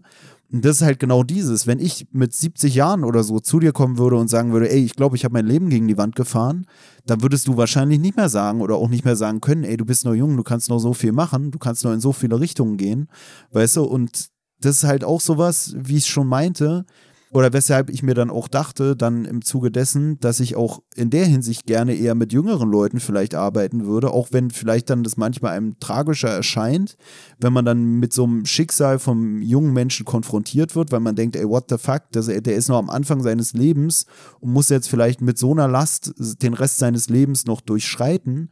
Gleichzeitig hat man aber auch diesen Gedanken, ja, aber da kannst du auch noch was ändern. Da ist es noch nicht alles so festgefahren. Die können noch hier den, den ZDE irgendwie finden und leichter erfüllen, vielleicht als jemand, der schon 80 ist und eigentlich mit, weiß ich nicht, gesträubtem Tumor dann da irgendwo im Hospiz rumliegt. So. ZDE nochmal Zweck der Existenz. Ähm, ja, wobei ich auch nicht weiß, also in Bezug auf dich jetzt, weil du ja, das hatten wir ja schon häufiger, diese Diskussion, so von wegen, oh ja, ich bin schon so alt, so, oh, ich habe schon alles verkackt, bababababa. Dass ich mir manchmal auch denke, ist das nicht vielleicht so eine, ja, so eine Entschuldigung schon fast, so, was man vielleicht auch unterbewusst macht oder was viele dann auch machen, so nach dem Motto, ich hab's ja schon verkackt, also ich muss gar nicht mehr ändern ich muss jetzt gar nicht mehr Vollgas geben, weil ich habe es ja schon verkackt. Ist ja sowieso schon alles zu spät.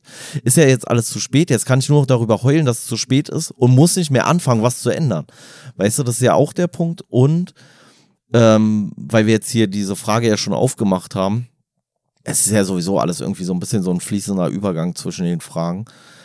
Aber diese, das fand ich eigentlich auch schon wieder äh, lustig, weil man hat diese Frage ja schon häufiger mal gestellt bekommen.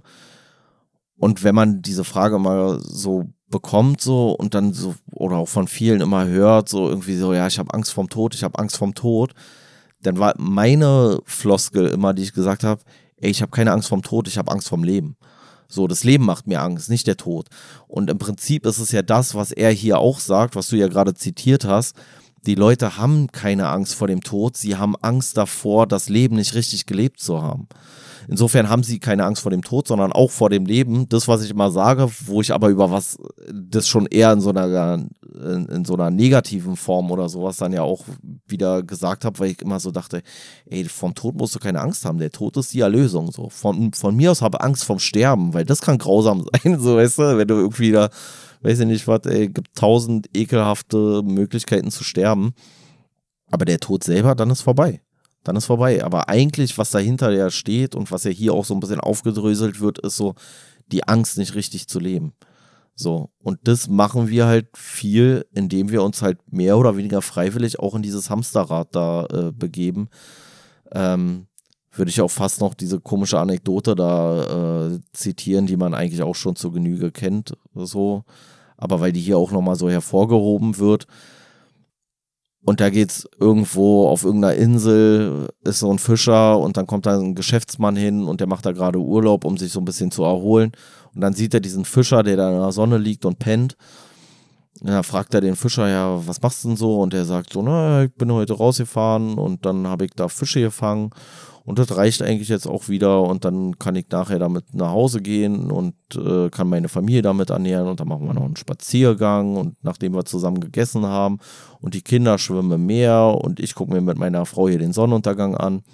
Und dann sagt dieser Geschäftsmann, naja, aber mach doch so, ey, geh doch jetzt noch weiter fischen und dann kannst du, äh, hast du noch mehr als du brauchst und dann kannst du das verkaufen und wenn du das jeden Tag machst, dann kannst du dir irgendwann ein zweites Boot holen und dann kannst du dir irgendwann ein drittes Boot holen und dann kannst du dir ein viertes Boot holen und dann kannst du Fischer anstellen, die das für dich machen und dann kannst du in der Sonne liegen und äh, musst äh, und hast ausgesorgt.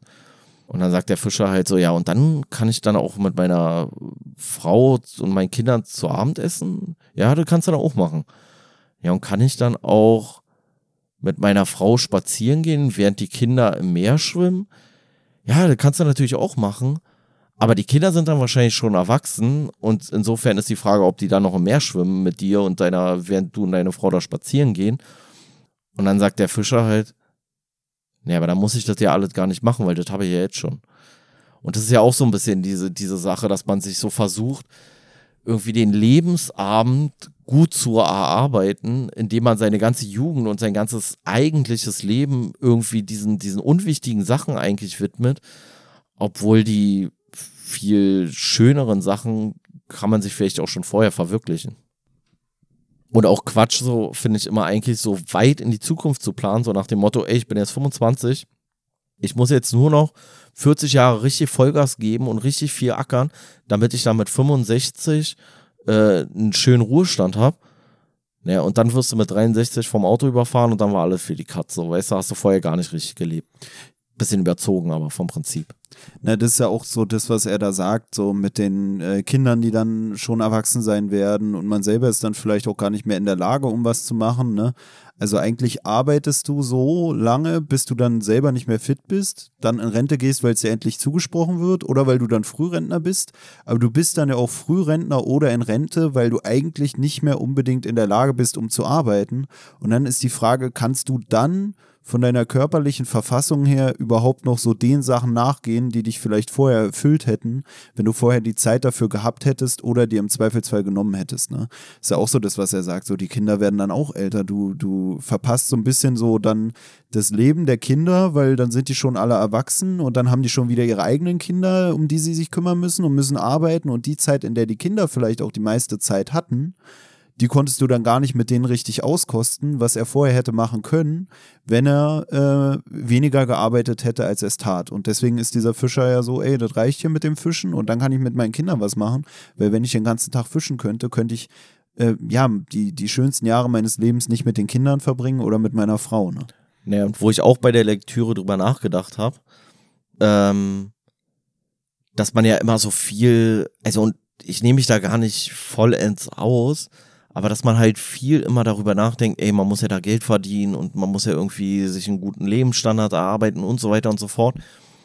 Und dann habe ich so gedacht, rückblickend sind wahrscheinlich die schönsten Momente in meinem Leben fast völlig losgelöst vom monetären Einsatz. Also es, es spielt dann keine Rolle eigentlich, äh, also ich habe so drüber nachgedacht und habe so gedacht, so, ja, das war ein schöner Moment, das war ein schöner Moment, das war ein schöner Moment. Aber es hat relativ wenig eine Rolle gespielt, wo ich zu dem Zeitpunkt gewesen bin. Also das war dann nicht irgendwie so, ah ja, da war ich ja im Fünf-Sterne-Hotel, deswegen war das so ein schöner Moment. Oder ey, da habe ich ja die teuerste Markenjeans getragen, deswegen war das ja so ein schöner Moment.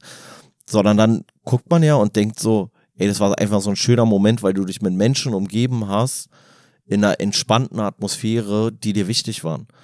Und wenn du dir das dann halt eigentlich sofort, kostet ja gar nichts. Weißt du, also ja klar, jetzt kann man sagen, ey, ist aber noch schöner, wenn du das am Grand Canyon und für den Grand Canyon musst du schon wieder von Deutschland nach New York fliegen und von da aus irgendwie losfahren und was weiß ich was.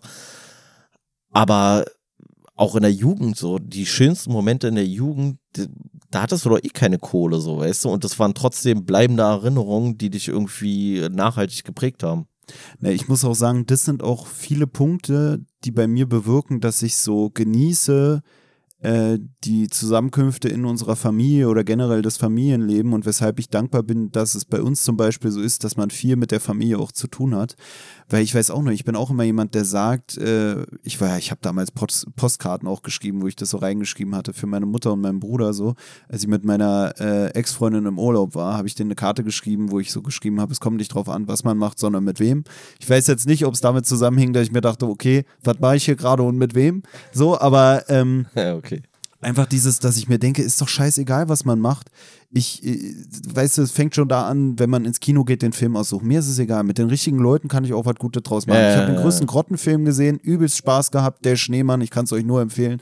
Beste Komödie, obwohl es als Thriller gekennzeichnet ist. Ich weiß nicht, Pelle würde wahrscheinlich sogar, wenn es in Buchform vorliegen würde, sagen, es ist eine Novelle. Ja, ich wollte den, wollt den ähm, Joke schon gerade bringen, ey. Ne, es ist, es ist für mich halt wirklich so, und das finde ich eigentlich bei diesen Familienzusammenkünften so schön, oder fand es schon früher immer so schön, dass ich immer das Gefühl hatte, es äh, ist so ein bisschen weiß ich nicht, frei von, von so einem Druck, sich beweisen zu müssen. Ich sage auch immer, wenn ich mit jemandem rede oder so, sage ich immer, mir ist Familie mega wichtig und ich mag Familiengeburtstage, aber ich füge auch immer dabei an, dass ich geil finde an Familiengeburtstagen bei uns, dass sich keiner übelst äh, schick zurechtmachen muss oder beziehungsweise jeder kann kommen, wie er will. Weißt du, wie oft hatten wir schon Familiengeburtstage, wo die ersten Gäste da waren und ich kam noch irgendwie aus dem Bad gerannt und habe mir nur irgendwie die schlabbrigste Dreckunterhose, die ich finden konnte, angezogen, weil, oder was heißt die schlabbrigste Dreckunterhose, die ich finden konnte. Es war schon die am wenigsten schlabbrige Dreckunterhose, die ich finden konnte, aber es war eine schlabbrige Dreckunterhose und es hat keine Rolle gespielt. Ich habe hier auf dem Stuhl gepennt wie ein Penner, ich habe in Jogginghose rumgelatscht, ich habe mir vorgenommen, mir dann die Haare irgendwie zu stylen, so ein bisschen Wachs reinzumachen, drauf geschissen. Letzter Geburtstag, gerade vor drei Tagen von meiner Mutter. Ja, nichts in den Haaren gehabt, war dann aber auch egal, bis der scheiß Geburtstag oder der schöne Geburtstag zu Ende war, weil es einfach keine Rolle spielt. Und das finde ich so geil und das fand ich auch so komisch bei Geburtstagen von anderen Leuten, auch von einer ehemaligen Beziehung, was ich ja auch eben angemerkt hatte. So dieses, dass ich das Gefühl hatte, wenn dann da so ein Familiengeburtstag war, dann war so übelst dieses so, jetzt muss man einen Anzug anziehen und jetzt dies und jetzt das und jetzt jenes. Genauso wie ich es auch immer bei so Klassenfotos hatte oder aber das Schulfotos. War, aber das war bei, bestimmt bei denen auch so, weil das familiäre Verhältnis weniger innig war. Ja, aber das ist ja das, was ich meine, dass ich das Gefühl hatte, da geht es dann viel um so diese Sachen, die hier auch so dieses Materielle, so, oh, guck mal, ich habe ein neues iPhone, komm, wir fahren da in unserem teuren Wagen vor und dann äh, haben wir alle einen Anzug an und gar nicht so dieses einfach, ey, ich kann sein, wer ich will wie gesagt, manche Leute, bei denen gehört es auch dazu, dass sie sind, wer sie sind, wenn sie irgendwie sich schick machen oder so und weil sie Spaß dran haben. Aber ich finde es manchmal komisch, wenn man in so Gesellschaften ist, wo man das Gefühl hat, das ist hier so das, was die Vorschrift ist. Und das finde ich bei so Familienzusammenkünften bei uns halt nicht, sondern da kann man einfach so chillen, wie man will. Und das äh, genieße ich irgendwie daran, wo ich dann aber doch schon wieder, und das ist ja auch so dieses mit dem Alter, was ich auch meinte, so einen Druck verspüre, ist dann doch irgendwann so, dass es dann doch irgendwann auch mal so diese Fragen gibt, ja, wie sieht es denn jetzt bei dir eigentlich aus? Wie, was machst du denn jetzt eigentlich? Und bla bla bla. Und dann hat man so das Gefühl, dass diese Fragen auch damit verbunden sind, dass äh, an, aus, aus der Sicht von anderen Leuten man irgendwie ein bisschen spät dran ist mit irgendwas. Weißt du, so dass man so Aber denkt, das, ja. warum, warum wird mir jetzt diese Frage gestellt? Warum wird die nicht jemand anderem gestellt? Wird die jetzt nur dem gestellt, der nur nicht hundertprozentig alles in Sack und Tüten hat, während man sie jemandem, der alles in Sack und Tüten hat, aber vielleicht unzufrieden ist mit dem, was er macht, dem wird die nicht gestellt. Da nicken alle ab, okay, der arbeitet im Amt, der arbeitet im Amt. Da wissen wir ja, was er macht, weißt du, aber bei so jemandem, der dann da irgendwie oder auch, wie wir es hier tun, mit so diesem Podcast dann so ein bisschen kreativer unterwegs ist, da ist es dann ja, wieder äh, schwieriger auch so eine Frage zu beantworten, beziehungsweise nimmt es dann diese Entspanntheit, finde ich manchmal, wenn es dann um diese Sachen geht und man gar nicht einfach einfach, einfach, keine Ahnung, das Leben genießen kann, Mensch sein kann, ich weiß es nicht. Also wenn man dann auch so das Gefühl hat, jetzt kommt es auch schon zu, zu diesen Momenten, wo man sich mit irgendwas beweisen muss. Und da muss ja, ich auch sagen, dass ich eigentlich auch ziemlich genügsam bin, in dem Sinne, dass ich, dass ich mir denke, so das Geld, was ich verdiene gerade, an sich reicht mir das so, ich könnte so auch weiterleben von mir aus. Ich, weiß nicht, gerade durch diese Aussage, es kommt nicht drauf an, was man macht, sondern mit wem, habe ich auch immer das Gefühl, es muss auch nichts mega teures sein. Es reicht hier so ein 20-Euro-Gesellschaftsspiel, das kann man dann jede Woche rausholen und hat für einmal 20 Euro fünf schöne Abende. Ja, also zu diesem Ding, dass du dich da dann unter Druck gesetzt fühlst und das geht ja wahrscheinlich vielen so, dass wenn bestimmte Fragen kommen und so weiter und so fort. Und da wird ja hier in dem Buch auch äh, irgendwie kurz drauf eingegangen, dass dir halt kein anderer sagen kann, wann dein Leben erfüllt ist. Weißt du, also so für den einen ist es halt so und das ist dann auch fein, wenn der sagt so, ey, mein Leben, mein Zweck der Existenz ist es halt so viel Geld wie möglich anzuhäufen, weil das finde ich halt total mega geil. Aber urteile nicht über den, der sagt so, mein äh, Zweck, des, äh, Zweck der Existenz ist es halt, weiß ich nicht, so vielen Leuten wie möglich zu begegnen. Und dafür brauche ich halt nicht viel Geld. So, oder beziehungsweise ich kann nicht so vielen Leuten begegnen, wenn ich ständig damit beschäftigt bin, viel Geld zu verdienen, weißt du? Ja, auch. Also das ist ja auch, das ist ja auch bei jedem anders. Und da heißt es ja, wie gesagt, hier ja auch so, ey, richte dich nicht danach, was andere von dir erwarten, sondern finde deinen eigenen Weg und gleichzeitig bist du niemand anderem Rechenschaft schuldig, außer dir selber. Na, wo du das sagst mit finde deinen eigenen Weg und man soll sich nicht so sehr an dem orientieren, was andere einem auferlegen, ist auch was, was er hier thematisiert, dass wenn man sich immer so ein bisschen widersträubt, diesem Weg, den man eingeschlagen hat, dass es dann natürlich auch länger dauert, dass man dann auch weniger erfolgreich wird im Zweifelsfall, weil es nicht das ist, was einen erfüllt und dass man ähm, ja am Ende weniger verdient, weniger Spaß dran hat, auch an der ganzen Geschichte und dann erst recht vielleicht so, so jemand wird, weißt du, am Anfang wird gesagt, ey, du musst unbedingt Pol Pilot werden, dann schlägst du diese Pilotenlaufbahn ein, bist da dann aber nicht erfolgreich, weil es dich eigentlich nicht interessiert und am Ende kommen dann die Leute, die dir am Anfang gesagt haben, du sollst unbedingt Pilot werden und sagen, ja, warum bist du jetzt eigentlich nicht Pilot? Müsstest du nicht schon seit vier Jahren fertig sein mit deinem Pilotenschein und, und, und. Weißt du, also, dass das halt ja, auch schon wieder so ein, so, ein, so ein Struggle ist, der damit verbunden ist, wenn du dich an dem orientierst, was dir andere auferlegen, dass du halt, wenn du es selber auch nicht fühlst, dem auch weniger hinterher gehst vielleicht oder damit weniger Herzblut bei bist, mit weniger Interesse auch in deiner Freizeit, weil du deine Freizeit dafür opfern musst, um dich von diesen ganzen Strapazen zu erholen, anstatt dich vielleicht auch aus Interesse weiterhin mit diesem Thema zu befassen. Und das ist auch was, was der Strelacki hier sagt, dass wenn du deinen Zweck der Existenz gefunden hast, dass es dann für dich eigentlich auch eine Leichtigkeit ist, darin gut zu werden, in dem, was du da für dich entdeckst, weil du halt das auch unabhängig davon ist, als Arbeit wahrzunehmen, für dich als Interesse haben wirst und dich damit befassen wirst, ohne dass du sagen musst, so, ey, jetzt brauche ich erstmal meine Freizeit, weil dir macht so einen Spaß, dass du dich auch in der Freizeit damit auseinandersetzt mit der Geschichte. Ja. Naja, und ich finde, es ist ja auch häufig nicht so vorhersehbar. Also man sagt dann vielleicht so, ey, du hast doch Abitur gemacht, du musst doch jetzt aber unbedingt studieren, so. Und dann studiert derjenige was und vielleicht macht er das auch ganz okay, so, weil ihm das vielleicht nicht schwerfällt. Aber dann eiert er da irgendwie durch seinen Job und macht nebenbei irgendwie tausend andere Sachen, hat gar keinen, gar keinen großen Elan, da irgendwie viel zu erreichen, weil es macht ihm sowieso schon nicht so Spaß und das Geld reicht, um von A nach B zu kommen äh, oder um irgendwie seinen Lebensunterhalt zu bestreiten. Oder er macht vielleicht irgendwie einfach irgendeine bescheuerte Ausbildung, weiß ich nicht was. Der wird Bäcker, aber weil er sich so da reinfrisst und sich so viel damit beschäftigt, wird er vielleicht der beste Bäcker der Welt, so und macht irgendeine riesen, eine riesen Kette noch nebenbei auf oder was auch immer und ist dann viel erfolgreicher, was vorher ja nicht vorhersehbar war, weißt du? Also darum, darum geht es ja auch so, dass du halt im Zweifel auch mit Sachen, die auf den ersten Blick weniger erfolgversprechend sind, trotzdem viel Erfolg haben kannst. Ich meine, das zeigen uns ja hier, weiß ich nicht, gefühlte 12 Milliarden Influencer, die vielleicht mehr verdienen als andere. Und warum? Weil sie das halt einfach irgendwie, weil sie da vielleicht mehr Spaß dran haben. Keine Ahnung. So, und theoretisch hätte jeder gesagt, ey, mach was Anständiges, so, weißt du? Und jetzt sitzen die vor ihrem Computer, zocken den ganzen Tag und haben tausende Zuschauer, die denen dafür Geld in Rachen schmeißen. Ja, was äh, er ja hier auch beschreibt, ist sowas, was er ähm, als die Theorie der exponentiellen Steigerung Darauf wollte ich gerade betitelt.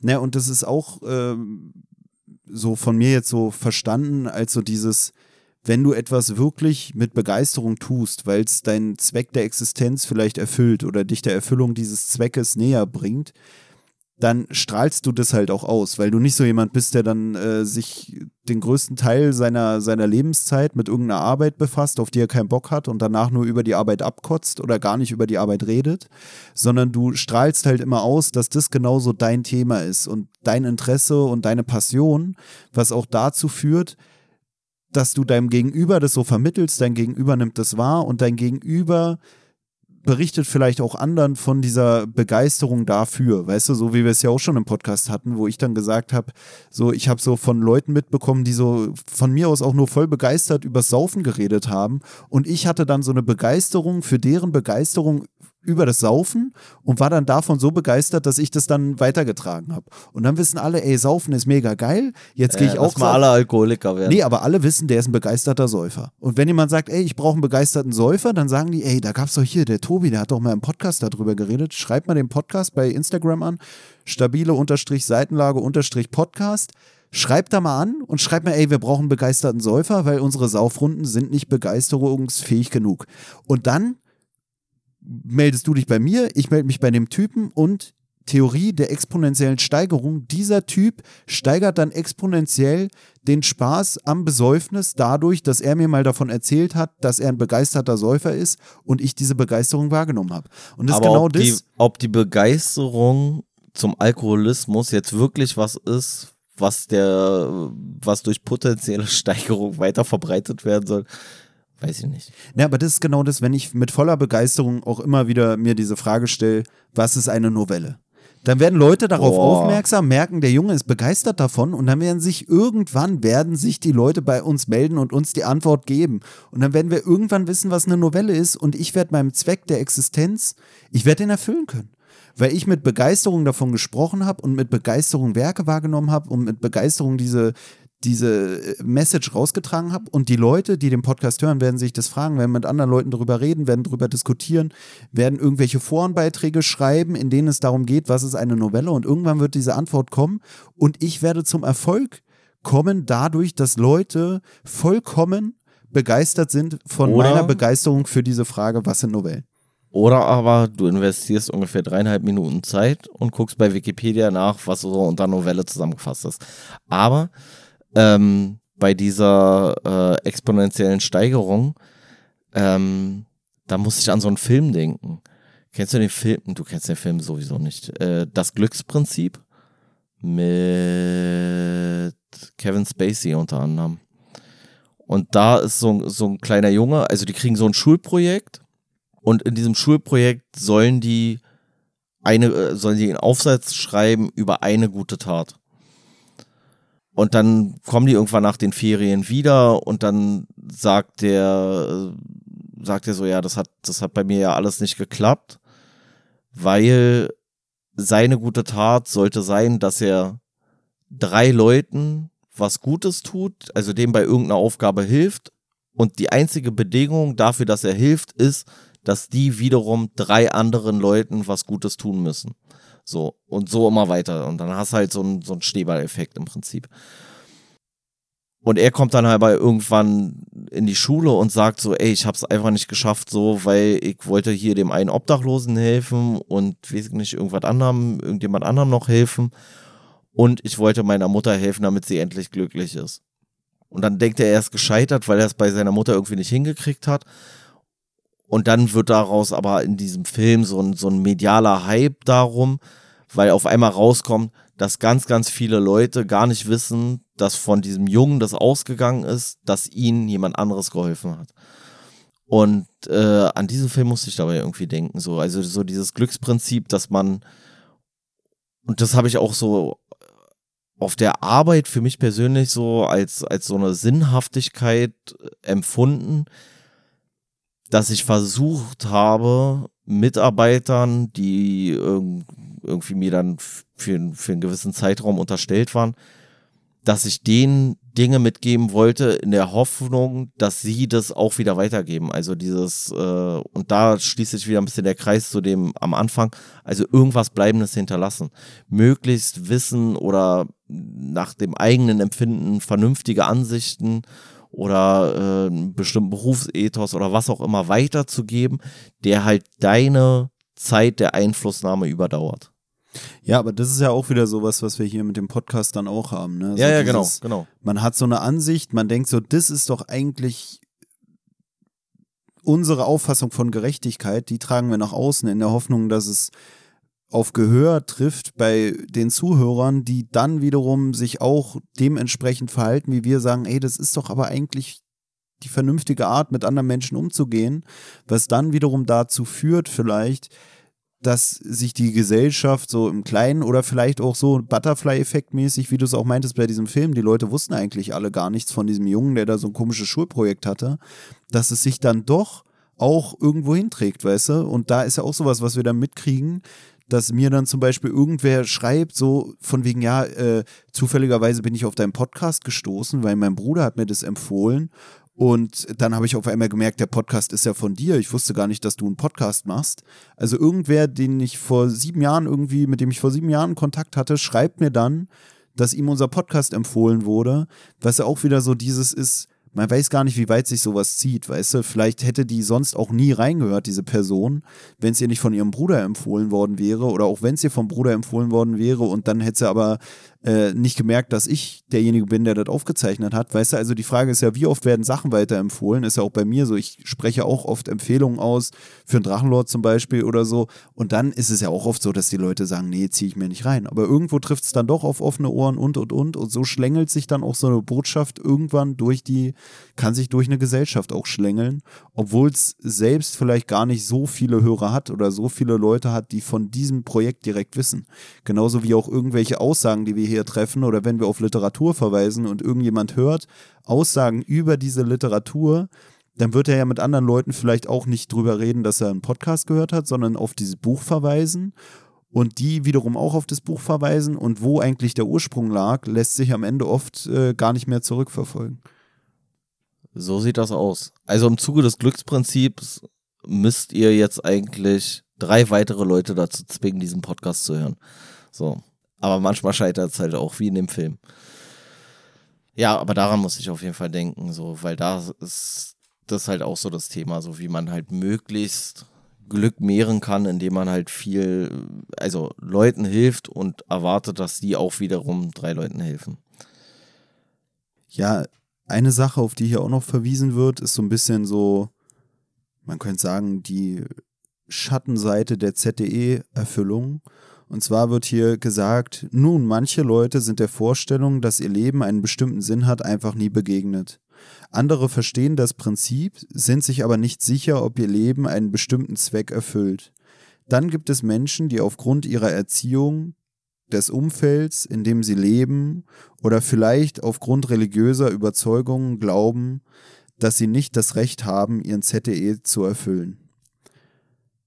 Und also als Schattenseite habe ich es nicht bezeichnet, weil diese Erfüllung des Zwecks der Existenz irgendwie auch schlecht sein kann, sondern dass es auch schlecht sein kann, so einen Zweck der Existenz wahrzunehmen, aber den einfach nicht erfüllen zu können aufgrund von irgendwelchen gesellschaftlichen Umständen, in denen man lebt.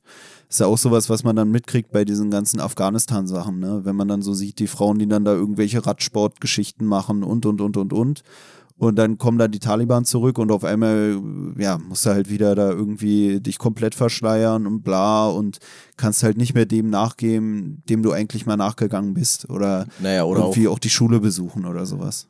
Naja, oder auch, was du ja auch bei, äh, bei super vielen irgendwie immer so hörst, wie viele krasse oder bedeutende Dichter oder Musiker oder sowas hätten unsere Kultur nicht bereichert, wenn sie darauf gehört hätten, was andere denen sagen, weil von denen erwartet wird, ey, nee, ey, jetzt, Mann, jetzt hör doch mal, hör doch mal auf, ey, hör doch mal jetzt auf mit diesem Klaviergeklimper, mach mal Mathematik oder irgendwie sowas, weißt du, und dann geht dir so Mozart durch die Lappen. Also ist ja auch häufig so, gerade im Bereich Kunst, dass die Leute da häufig für brennen und aber eher durch ihre Umwelt oder äh, durch ihre Umwelt oder die gesellschaftliche Konvention dass man eher versucht, die in eine Richtung zu drängen, wo man sagt, das ist das sicherere Einkommen so.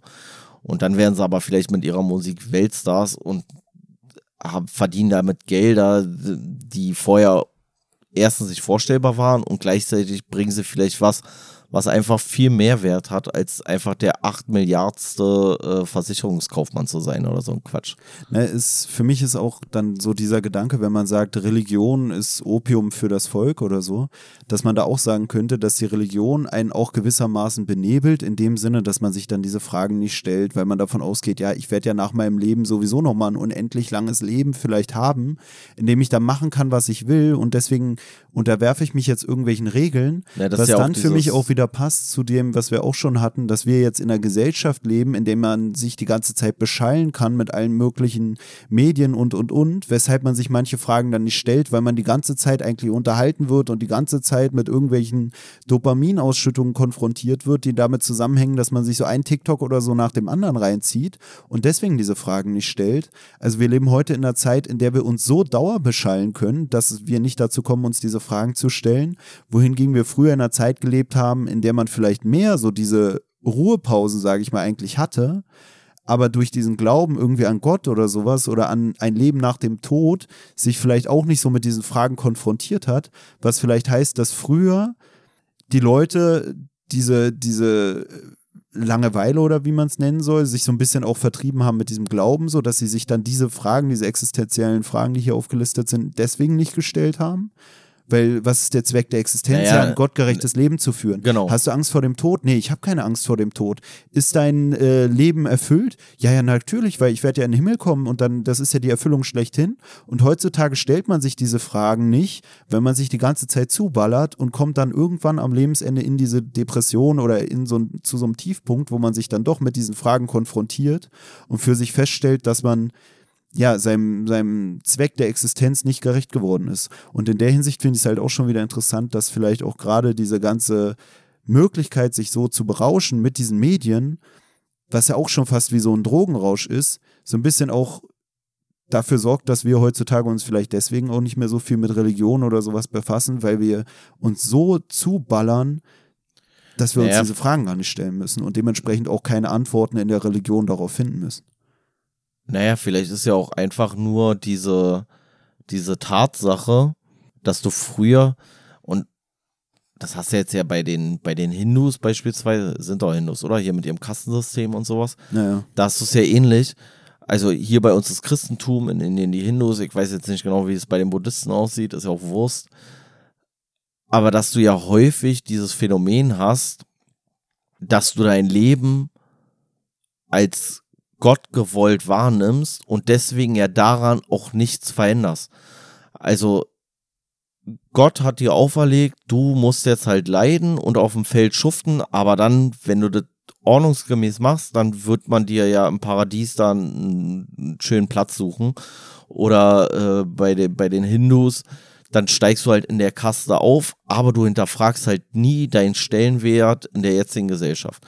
Und durch die Abnahme der Religion, was ja wahrscheinlich begründet ist durch die Zunahme von wissenschaftlichen Erkenntnissen, ist die Religion in den Hintergrund getreten. Ah, dann brauchst du was Neues. Und das Neue, was dich ablenkt, ist der neue Gott, nämlich Geld. Und Geld ist dafür da, dass du Konsumgüter kaufen kannst, die dich davon ablenken, dir darüber Gedanken zu machen. Aber so oder so brauchen wir vielleicht immer irgendwas, was uns davon abhält, zu sehr in diese oder an diese Sinnhaftigkeit des Lebens oder zu viel darüber nachzudenken, wie ich ein erfülltes Leben habe, weil ich muss ja irgendwie die Gesellschaft aufrechterhalten. Und so ein paar Spinner können wir uns leisten, die darüber ernsthaft nachdenken und dann was finden. Aber die meisten müssen halt weiter schön sich ablenken lassen, damit das halt so ein bisschen kompensiert wird und die Gesellschaft genauso bleibt, wie sie ist, nämlich kapitalistisch, patriarchalisch und rassistisch und was wir alles sind. Wir sind böse Menschen. Na, ich finde, ein zweiter Satz oder es sind dann mehrere Sätze, die dann auch genau dazu passen, ist, viele Menschen verdienen ihren Lebensunterhalt damit oder ziehen Einfluss daraus, andere davon zu überzeugen, dass entweder sie selbst oder etwas, das sie tun oder verkaufen, der Schlüssel zur Erfüllung ist. Stellen Sie sich vor, wie schwer Sie es hätten, wenn die Menschen erkennen würden, dass jeder selbst den Grad seiner Erfüllung kontrolliert. Und das ist ja eigentlich auch so, dass zum einen entweder Sachen, die sie verkaufen, wie wir es jetzt auch hatten mit irgendwelchen Produkten oder so, oder mit so Influencern, die einem dann irgendwie vorleben, wie das Leben sein muss, damit man sich endlich gut fühlt und man fühlt sich vielleicht nur nicht gut gerade in seiner Existenz, weil man halt das alles nicht hat, was einem die Influencer zeigen, während die Influencer aber hinter den Kulissen, also fernab von ihren komischen Insta-Stories, eigentlich ein ganz anderes Leben pflegen oder vielleicht doch nicht so zufrieden sind mit ihrem Leben, welches vorgeblich durch irgendeine Creme auf ein anderes Level gehoben wurde. Und dann auch, hier wird ja auch darauf verwiesen, entweder sie selbst oder etwas, das sie tun oder verkaufen, der Schlüssel zur Erfüllung ist. Und da passt, finde ich, auch dann wieder dieser Gottesglaube oder sowas dazu oder sowas wie Religion. Also in dem Sinne, dass die Religion selbst der Schlüssel zur Erfüllung ist. Oder irgendein Gott, der dann aber eigentlich durch irgendwelche komischen Leute verkörpert wird oder dessen Wille durch irgendwelche Leuten, Leute verkörpert wird, die eigentlich viel mehr vielleicht ihren Willen äußern als den von einem wohl möglich existierenden Gott.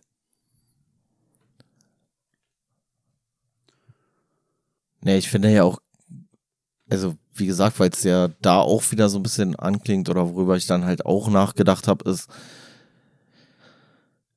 sind nicht vielleicht die Leute, die wollen, dass man nicht über diese Fragen nachdenkt, diejenigen, die den Zweck ihrer eigenen Existenz viel eher verstanden haben als die anderen. Weil wenn dein, der Zweck deiner Existenz ist, deine Macht aufrechtzuerhalten beispielsweise oder dein, dein, dein Vermögen zu vermehren, dann musst du ja andere Leute davon abhalten, dass sie ihren eigenen Zweck der Existenz finden. Weißt du, was ich meine? Na, das Ding ist ja auch einfach, du hast ja schon mal gesagt, wir so nach Brecht, also den so zitiert von wegen, wir leben irgendwie nicht in einer Bedürfniserfüllungsgesellschaft, sondern in einer Bedürfniserweckungsgesellschaft oder Be so. Äh, nicht in einer Bedarfsdeckungsgesellschaft, sondern in einer Bedarfserweckungsgesellschaft. Ja, ist ja für mich im Endeffekt fast das Gleiche. Aber was da dann auch so eine Rolle spielt, ist, dass wir uns daran an, an so Role Models orientieren, die uns vorleben, das ist so das, was ihr decken müsst. Oder die erschaffen in uns so ein Bedürfnis oder so einen Bedarf, den wir decken müssen. Oder für uns empfinden, decken zu müssen. Aber das Ding ist ja einfach, dass die Leute, die uns das zeigen, die uns die Produkte vorführen, die da durch einen Werbeclip laufen, die haben ja diese Gegenstände schon. Und die werden für sich wahrscheinlich, und das ist ja so ein bisschen auch das, was du auch sagst, die werden ja für sich schon entdeckt haben, dass das nicht die Erfüllung ist. Die streben ja dann noch ganz anderen Sachen nach oder benutzen in Wirklichkeit vielleicht irgendeinen anderen Kaffee oder was weiß ich. Ich habe es die Tage wieder gesehen, ähm, da so eine Plakatwand an der Litfaßsäule und dann war das so von Hör zu. Und dann äh, war da so ein Bild drauf von irgendeinem so Promi und dann stand da so daneben so einer, der Hör zu zu Hause hat. Und ich hatte nur überlegt, davon ein Foto zu machen. Ja, einer, der Hör, Hör zu zu Hause hat, wenn sie äh, das Werbefotoshooting bei ihm äh, im Wohnzimmer aufnehmen. Weil niemals wird er so eine Scheiße Nee, bei sich zu nee, weiß- Hause. weiß, niemals das- wird er doch diese Kack. Was weiß, ist was das, eine Fernsehzeitung? Das hat er doch nicht zu Ahnung, Hause, Alter. Man, kein normaler Mensch unter 90 hat noch eine Fernsehzeitung zu Weißt du, wenn Netflix so Aber- werden würde, dann wäre es wieder authentisch, weil wer hat kein Netflix? Aber es ist dann ich manchmal zum so. Beispiel, aber ja. Ja, gut, aber das ist doch. Und du guckst doch auch kein Netflix, oder? ich hab's aber zu Hause. Sehr Ja, durch meinen Bruder. Nee, aber ich meine einfach so dieses, weißt du, diese Fake-Scheiße und die Leute tun so, Mann, als ob, als ob George Clooney die billigen, komischen Nespresso-Kapseln sich da in sein. Mann, der hat doch bestimmt so einen eigenen Barista zu Hause, der ihm das da irgendwie handmalt mit so einer komischen Kaffeemühle. Ja, ein Barista, ein Barista, der es macht und ein Barista, der es ihm nochmal bringt, so, weißt du? Oder Ja, das ein, meine ich ja, weißt du, wenn so. Verona Feldbusch für Kick wirbt und dann soll man sich das jetzt, also da ist ja sowieso schon die Frage, wie blöd sind Leute, die darauf reinfallen. Verona Feldbusch macht Kick-Werbung, ja, als ob die jetzt ihre Kleider, gibt es bei Kick überhaupt so ein Abendkleid? Weißt du, dann läuft sie da über den Ball oder steht in der Werbung selber schon mit irgendeinem Kleid da, was du bei Kick gar nicht kaufen kannst und will dir erzählen, wie toll Kick ist oder war, falls es Kick überhaupt noch gibt. Aber das ist halt einfach genau dieses Ding. Weißt die Leute verkaufen dir dann diese Billo-Kacke, du kriegst durch die Werbung das Gefühl, ey, für so eine, ey, die 3,40 Euro Kaffeekapseln, die, die Aber weißt du, bringen mich das- jetzt George Clooney näher. Aber weißt du, was aber George Clooney, der macht das doch auch nur für die Werbung. Ja, aber weißt du, was das Gute ist? Dass du dir von Daniela Katzenberger oder Verona Feldbusch erzählen lassen kannst, dass du bei Poco Domene einkaufen sollst oder bei Kick von mir aus. Und dann erzählt dir Mehmet Scholl noch, dass der Dacia ja das Statussymbol ist für alle, die kein Statussymbol brauchen. Und dann sitzt du da mit deiner, mit deiner Poco-Einrichtung in deinem Kick-Outfit und fährst mit dem Dacia zu deiner Drecksarbeit die drei, die dich dazu verleitet haben, sind jetzt froh, dass sie jetzt deswegen wenigstens nicht im Dacia sitzen müssen, nicht bei Kick einkaufen und nicht äh, auf der Ja. auf der auf dem Poco-Schrank da bauen müssen, so weißt du. Das ist ja so das Geile eigentlich daran. Und das kann mir ja auch keiner erzählen. Und ich fand es schon damals so lächerlich, ey, als ob Mehmet Scholl ein Dacia Duster fährt. Mehmet Scholl, wenn du das hier hörst, Alter, du fährst kein Dacia, ich weiß es, ey, du fährst den einmal für diesen dreckigen Scheißwerbeclip oder so. Oder hat nicht jetzt Jürgen Klopp sogar auch dafür Werbung gemacht? Keine Ahnung, ich weiß nicht mehr genau, aber wo du so denkst, ey, dann seid doch real, so, weißt du? Also dann, dann nimm doch, dann nimm doch den Dödel. Dann nimm doch den Dödel, der eigentlich irgendwie nur äh, vorgibt, innerhalb der Werbung, weiß ich nicht, Alter, Parkett zu verlegen oder so eine Kacke.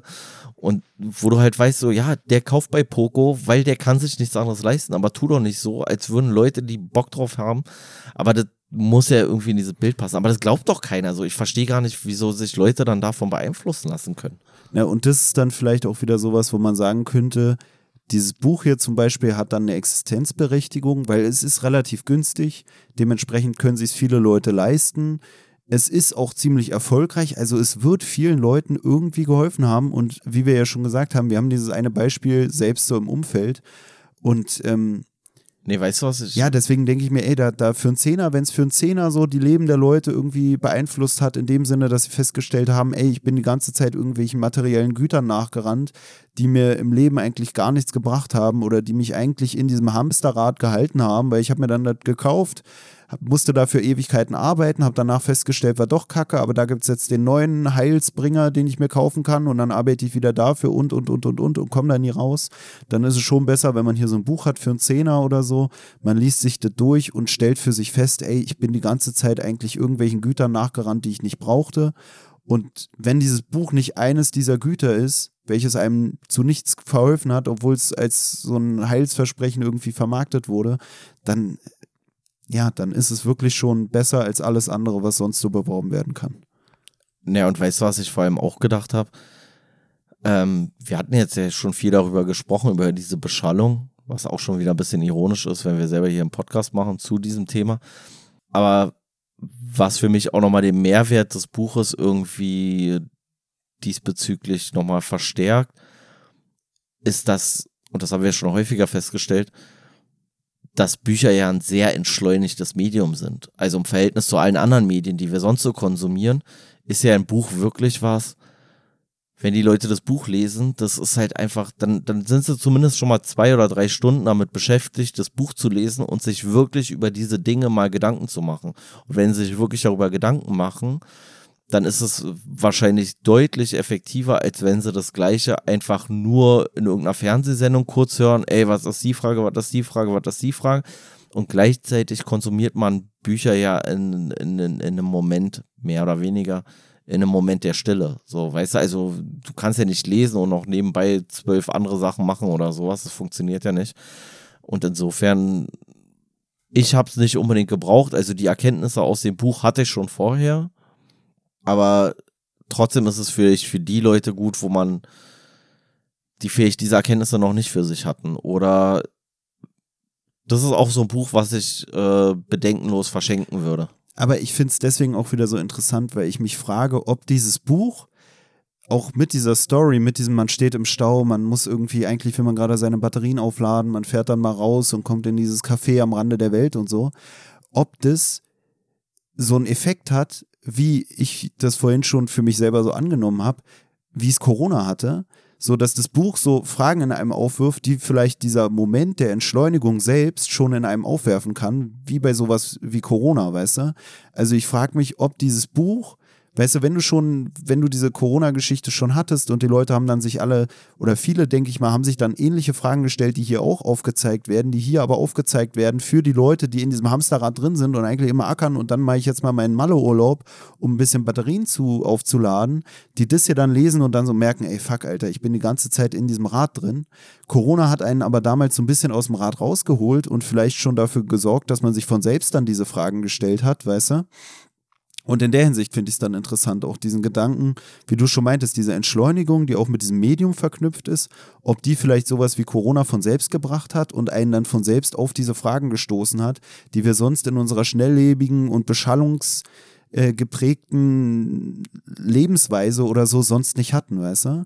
Und dann finde ich es auch schon wieder interessant, dass du dann so diese Corona-Sache hast, wo dann viele Leute so in so ein Ding reinrutschen und dann kommt so jemand wie äh, Kurt Krömer um die Ecke und schreibt sein Buch über seine Depression, an dem viele sich dann irgendwie orientieren, dass viele dann so glorifizieren, viele feiern es, auch in Verbindung wahrscheinlich mit Corona und so, wo es dann schon gar nicht mehr so darum geht, sich diese Fragen zu stellen, sondern dann irgendwie so ein, so ein Tief zu überwinden oder diese, diese Gedanken, die vielleicht auch diese Fragen in einem auslösen können, dass man sein eigenes Leben irgendwie hinterfragt hat oder so eine Unzufriedenheit mit seinem Leben verspürt.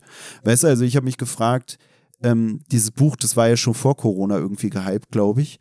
Also so habe ich es ja, wahrgenommen. Ja. Und da habe ich mich gefragt, ob Corona überhaupt nochmal da so, ein, so eine Verkaufszahlensteigerung in dem Sinne überhaupt bewirkt hat oder ob das vielleicht Fragen aufwirft, die andere Leute sich dann durch Corona von selbst gestellt haben, durch diese Entschleunigung die hier von dem Buch dann transportiert wird und von der Thematik.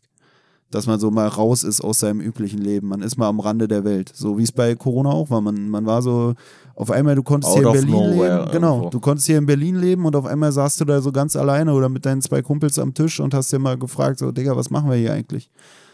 Aber ja. Ja. Ich weiß jetzt auch gerade gar nicht, aber ich kann mir das sogar vorstellen, dass es sogar so ein, so ein Buch war, was schon noch durch Corona nochmal einen zusätzlichen Hype generiert hat. Ja, Also, ähm, auch so einfach dieses, wie komme ich denn Ne. auf den Zweck meiner Existenz? nee, auch, nee, ja, auch das. Aber auch einfach so ganz blöd, weil, oder ob generell vielleicht sogar so der Buchmarkt durch Corona vielleicht sogar eher gestärkt wurde. Weil du auf einmal dich mit so Sachen beschäftigen konntest, die sonst eigentlich viel Zeit in Anspruch nehmen. Und Buchläden waren ja auch lange Zeit das Einzige, was offen war. Buchläden waren ja auf einmal systemrelevant. Na, und wie wir es ja auch festgestellt haben, waren Bücher dann für uns auch, für uns selber auch sowas, womit man mal wieder, na, auch, auch mal wieder andere Themen hatte. Weil diese ganzen Dauerbeschallungsmedien, die wir sonst so haben, im Fernsehen und im Internet und was weiß ich, die Immer die ja, gleiche Scheiße. ja, und die müssen ja dauernd raushauen, dauernd was Neues, die müssen ja auch Dauerbeschallen, um die Dauerbeschallung sein zu können. Und wenn du dann halt nur diese Themen hast wie Corona und so, und man sagt ja auch nicht umsonst Sommerloch und was weiß ich, und das hatten wir ja auch schon festgestellt, dass diese Bücher uns die Möglichkeit geben, uns mit Themen zu befassen, die gerade aktuell gar nicht so die Relevanz haben eigentlich in der Gesellschaft. Und das ist ja auch wieder dieses Ding. So in den Medien, dann hast du dauernd so entweder halt die gleichen alten Spielfilme oder immer wieder das Neueste, das Neueste zu Corona, zu Corona, zu Corona. Und mit so einem Buch kannst du dann halt, wie du es auch schon sagtest, vielleicht hat es zu einer Steigerung der Absätze geführt. In dem Sinne, dass man sich auch mal wieder mit was, mit was anderem befassen konnte. Du konntest dir, das war auch was, was bei Corona viele gesagt haben, was eine große Rolle gespielt hat, Nostalgie generell. Es gab dann bei diesen ganzen Streamern diesen Mhm. Pokémon-Karten-Hype, wenn man sich wieder zurück in so eine Zeit versetzen wollte, in der scheinbar alles okay war. Ja, Und so ähnlich sein. ist es dann vielleicht auch, dass man sich dann wieder alte Bücher oder so schnappt, wo man denkt, ey, damals war es noch, da war es noch schön, da war es noch schön. Und das ist ja auch so dieses nostalgische Ding, einfach wie ich es schon meinte, ne? so dieses Aktuelle geht einem so auf den Sack und dann befasst man sich mal mit anderen Sachen, mit entschleunigenden Sachen oder mit Sachen, die halt einfach aus einer Zeit stammen, wo die Welt noch eine andere war. weil wir jetzt gerade so bei, nochmal so, nur so ein kurzer Gedanke, bei so diesem entschleunigt war, also so ein Verhältnis, das steckt ja dahinter, ist ja so ein Buch wirklich ein sehr langsames Medium. Besonders in meinem Fall, ja. Ja, ja. Ähm, und ich finde es auch irgendwie, äh, ja, dann schon fast ironisch, dass ein Buch ein langsames Medium ist, dass der Konsum desselben relativ im Verhältnis stehend langwierig ist, aber Bücher auch einfach viel langlebiger sind, so im Verhältnis zu allen anderen Medien. So, weißt du, also je, das ist das älteste Medium, das langsamste Medium, aber dadurch auch trotzdem das, das langlebigste. Also im Vergleich jetzt hier, Internet ist ja so, ja, heute ist das geil und morgen ist das schon wieder völlig, völlig out oder was weiß ich was. Und bei Filmen ist es ja auch häufig so, da gibt natürlich immer ein paar Klassiker, aber im Prinzip jetzt als, als Kinofilm beispielsweise, so ein Kinofilm ist dann wie lange, keine Ahnung was, acht Wochen im Kino oder irgendwie sowas, dann ist der Kinofilm erstmal wieder weg und dann kommt er irgendwann nochmal als DVD. Aber ein Buch, das liegt ja ewig schon drei Tage in so einem scheiß Buchladen, so weißt du? Na, ich denke auch, diese Märkte sind mittlerweile auch durch die leichtere Zugänglichkeit auch einfach so überflutet, ja, dass, dass du viel mehr Leute hast, die dann irgendwie eine minimale Relevanz haben und so, weißt du, jeder kann irgendwo aufgerufen werden, du hast nicht mehr nur zwei Fernsehsender, wo dann alles stattfinden muss. Und du hast halt auch einfach dieses Ding. Und da kommen wir wieder zu der großen Frage der Menschheitsgeschichte, was ist eine Novelle? Dass diese Frage danach, was eine Novelle ist, ja auch erst aufkam, als sich das so ein bisschen vergrößert hat, dieses Feld, und dann irgendwie eine Differenzierung stattgefunden hat, wie man es ja eigentlich überall hat, dass sich die Sachen dann immer weiter ausdifferenzieren. Und wo du früher gesagt hast, ey, das ist ein Klassiker, weißt du, wir hatten es da auch bei Tim Parks, so von wegen ja eigentlich die Literaturwissenschaft selbst ist noch relativ jung. So irgendwie, was weiß ich, im 19. Jahrhundert oder so ging es erst richtig los, dass man sich diese Fragen über die Literatur gestellt hat. Und so nehme ich es dann auch wahr, dass so, wenn du jetzt heute sagst, Klassikmusik, ist ja eigentlich eine, ein eigenes Genre, aber gleichzeitig ist es Klassik, so, wo du bei anderen sagen, Sachen sagst, das ist ein Klassiker und das kann ein Klassiker aus unterschiedlichsten Bereichen sein, ne? Hast du es halt so, dass dadurch, dass es so viele verschiedene Genres gibt und so viele verschiedene Sachen so bei YouTube und was weiß ich, dass du halt nicht mehr so dieses hast, das ist ein Klassiker, sondern das ist ein Klassiker in dem Bereich und dadurch kennst dann immer weniger Leute, weißt du? Also die Sachen sind so ausdifferenziert, dass es immer so ein paar Leute gibt, die diesen Kram kennen, aber du hast nicht mehr diese generelle Kultur, dass sich alle irgendwie auf Mozart beziehen oder alle auf Goethe oder was weiß ich, obwohl es auch heute noch Leute gibt, die in diesem Genre schreiben, sage ich mal, hat der sich da so eingebrannt und haben sich auch andere Schriftsteller, die vielleicht eher Kriminalromane geschrieben haben, so in unsere Kultur eingebrannt, weil die halt Vorreiter waren irgendwie. Und heutzutage so, dann gibt es da einen Fitzek, dann gibt es den, dann gibt es den, Leute, von denen andere Leute noch nie was gehört haben, die aber alle irgendwie eine Relevanz haben, aber gar nicht mehr so in diesem Klassiker. Ding schlechthin, weißt du, wie ich es eben meinte, bei der Klassikmusik, die, die selbst schon den Namen Klassik trägt, weißt du, wo, wo du heute sagen würdest, ja, das ist ein Deutsch-Rap-Klassiker. Weißt du, aber das ist nicht so wie, wie dieser alte Begriff der Klassik, von dem jeder irgendwie eine Vorstellung hat und von dem jeder eine Ahnung hat, sondern es ist wieder nur der Klassiker unter den Leuten, die sich damit überhaupt befasst haben. Weißt du, und so denke ich, ist es auch bei YouTube und so. Da werden dann viele sagen, oh, weißt du noch damals die Beauty-YouTuberin, boah, ey, das ist echt ein Klassiker, ihr Schminktutorial. Ey, ich hoffe nicht, ich hoffe nicht. Ne, ich meine nur, das ist, glaube ich, auch einfach, dass du nicht mehr so diese Allgemeingültigkeit der Klassiker hast oder so. Weißt du, früher war so, boah, das war, das war ein monumentaler Film. Und jetzt würdest du sagen, ja, okay, ist äh, vom Winde verweht, ist das nicht irgend so ein dreieinhalb Stunden Liebesschnulzen? Ja, also, also Klassiker und Klassik und sowas, das ist ja auch generell immer was, was sich über Zeit entscheidet. Das kannst du ja nie im Moment feststellen. So, du weißt ja nicht, ob, ob das, äh, weiß ich nicht was, Alter, ob das All Eyes on Me Album von Tupac ob das ein Klassiker wird, das wusstest du ja nicht da, als es rauskam, sondern das wusstest du dann 10 oder 15 Jahre später. So, und bei Büchern ist genau das Gleiche, bei Filmen ist auch genau das Gleiche. Was ich nur meine, ist so, bei Filmen ist es halt häufig, weil die auch schnell konsumiert werden, sind sie halt auch schnell wieder aus dem Gedächtnis. Und Bücher sind da halt einfach so, so nicht nur selber im, im Konsum langsamer oder langwieriger, sondern auch in der Beständigkeit, wie sie stattfinden. Also ein Buch erscheint halt nicht und ist vier Wochen später aus der Buchhandlung raus. So wie es, weiß ich nicht, sonst häufig ist mit irgendwelchen, mit irgendwelchen, weiß ich nicht, Kinofilmen oder irgendwie sowas. Das meine ich nur so, weißt du? Also es kommt einfach dann doch noch im Verhältnis wahrscheinlich weniger raus oder so. Oder keine Ahnung, obwohl nicht mal wahrscheinlich.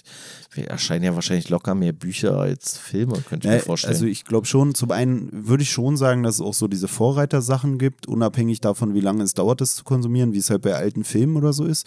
Aber dann auch dieser Punkt, ja, wie du schon sagst, so wenn du dann zehn Stunden Buch gelesen hast, dann hast du ja viel mehr reingegeben, auch als wenn du die zweistündige Verfilmung gesehen hättest. Du hast dich vielleicht auch viel mehr mit den Gedanken auseinandergesetzt und es war nicht so, äh, ja, was gucken wir heute auf Netflix, ja, mach mal den Film an, ah, der geht genau zwei Stunden, ja, dann können wir noch vortrinken und in den Club gehen, sondern du musst dich zehn Stunden hingesetzt haben, ein Buch gelesen haben und damit du das Buch durchgelesen hast, musst es dich auch die ersten zwei Stunden wirklich unterhalten haben, wohingegen du einen Film so, ja, den lässt du halt vielleicht auch mal hinplätschern, aber du setzt dich nicht aktiv hin und liest oder weißt du, es ist nicht so wie zehn Stunden Buch lesen und eigentlich schon nach zwei Stunden gesagt haben, ey, mega scheiße, ich klapp's mal zu. Naja, und vor allem, was du halt nicht machen kannst, das Buch setzt den Prozess nicht fort in dem Moment, wo du aufhörst zu lesen das finde ich ist ja auch irgendwie so ein Aspekt. Weißt du, also du guckst einen Film oder wie viele Leute sagen, ja, äh, habe ich mir einen Film angeguckt, so und dann sind sie aber währenddessen nochmal in die Küche gegangen und waren erstmal drei Minuten nicht da, dann sind sie nochmal auf Klo gegangen. Ach, und so wichtig war der Film auch gar nicht, deswegen habe ich ihn einfach weiterlaufen lassen und dann sagen, ja, habe ich mal gesehen, den Film so. Und beim Buch geht es ja nicht. Du kannst ja wirklich, das Buch ist ja wirklich so eine im, im, im Zuge deiner Beschäftigung so eine Standalone-Lösung. So, weißt du, also du kannst ja nicht einfach sagen so, naja, ich bin da mal kurz rausgegangen und dann hat sich das Buch halt einfach weitergelesen und dann bin ich irgendwo wieder eingestiegen. Ja, kannst natürlich überblättern oder irgendwie sowas. Aber an sich, während du liest, kannst du relativ wenig andere Sachen machen. Und während ein Film läuft, kannst du die ganze Zeit andere Sachen machen, weil der Film sich ja selber abspielt oder das Gerät. Ne, ist schon wieder interessant, weil wir auch viel über Beschallung geredet haben. Du kannst dich halt vom Buch in dem Sinne eigentlich schwer beschallen lassen oder berieseln lassen. Also es gibt natürlich auch so Unterhaltungsliteratur, aber es ist auch immer mit Arbeit verbunden. Du liest das Buch, wirst müde und schläfst dann ein, während du beim Film gucken, du guckst den Film, wirst müde und schläfst ein, aber der Film läuft halt einfach weiter, während das Buch da aufhört, wo du nicht mehr weiterkommst. Ja, ja genau. Deswegen ja. bestimmst du ja auch ganz anders selber das Tempo, ne? Ja, ähm, ja wie dem auch sei. Äh, Ja, wirst du dein Leben ändern nach dem Lesen dieses Buches? Ey, du wirst, also du wirst nicht lachen, weil du lachst nicht so schnell, aber. Ähm, Doch, wenn man gute Gags bringt, dann schon. Ja, da bin ich ja nicht so gut drin. Ja, ich die. Fun Facts für heute sind ja auch schon wieder alle. Ey. Ähm, also nicht durch das Buch, aber tatsächlich nochmal. Ich habe mich nochmal in meiner Meinung zu bestimmten Sachen, die ich jetzt für mich persönlich in meinem Leben ändern möchte oder ändern werde, ähm, nochmal ein Stück weit bestärken lassen tatsächlich, ja. Und ich könnte mir vorstellen, als wenn ich vorher noch nicht so ausgiebig darüber nachgedacht hätte und das Buch vorher gelesen hätte, wäre ich vielleicht früher nochmal zu dem, nochmal eher zu dem Entschluss gekommen. Also, dritte Frage: Führst du ein erfülltes Leben?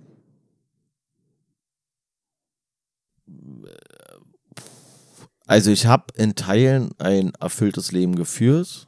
Ich würde sagen, ich führe gerade eine Periode, die für mich persönlich relativ unerfüllend ist. Und darin hat dich das Buch nochmal bestärkt. Nee, aber ich habe für mich, glaube ich, Möglichkeiten gefunden, wie ich mein Leben, meinem Leben wieder mehr Erfüllung verleihe. Aber ich glaube, es ist auch normal, dass man nicht, das war ja hier auch so, ja, und jederzeit kannst du hier alles ändern und dann führst du ein erfülltes Leben. Das ist ein bisschen wie, äh, wie mit den, den Klassikern, das entscheidet sich ein Stück weit über Zeit. Und ich habe auch nicht den Anspruch, dass jede Minute meines Lebens eine erfüllte Minute war, sondern es ist auch okay, wenn es zwischendurch mal eine, eine kleine Durststrecke gibt oder wenn man zwischendurch einfach mal sagt, so, ey, für mich ist es jetzt gerade die Erfüllung, mich einfach mal zurückzunehmen und einfach zu sagen, ey, ich brauche jetzt gerade nicht so viel Stress oder sonst was. Aber das Ziel ist es schon für mich und ich hoffe, dass ich das dann irgendwann am Lebensende so für mich äh, resümieren kann als erfülltes Leben. Ja, ist auch was, worauf hier verwiesen wird mit so einer grünen Meeresschildkröten-Metapher oder so, wo beschrieben wird, dass so eine Frau da irgendwie so einer Meeresschildkröte nachschwimmt, aber immer von der abgehängt wird. Ich glaube auch. Und äh, da geht es auch darum, dass dann irgendwann beobachtet wird, wie schwimmt denn diese Meeresschildkröte und die äh, passt halt immer den idealen Zeitpunkt ab, irgendwelche äh, Schwimmbewegungen, sage ich mal, zu machen, um nicht zu sehr gegen irgendeine Strömung anpaddeln zu müssen und sich zu verausgaben bei Zeitpunkten, bei denen es vielleicht gar nicht notwendig ist, so viel Energie da reinzustecken. Also, dass ja auch gesagt wird, alles hat immer seinen richtigen Zeitpunkt oder man sollte nicht permanent nur strampeln oder so, sondern man sollte auch mal mit dem Flow gehen. Und das ist ja auch so das, was du auch sagst, so man hat vielleicht nicht immer das alles so perfekt gemacht oder war nicht immer irgend bei irgendwas so hinterher, aber das ist ja vielleicht auch nicht schlecht, um dann im richtigen Zeitpunkt dann wieder hinterher zu sein.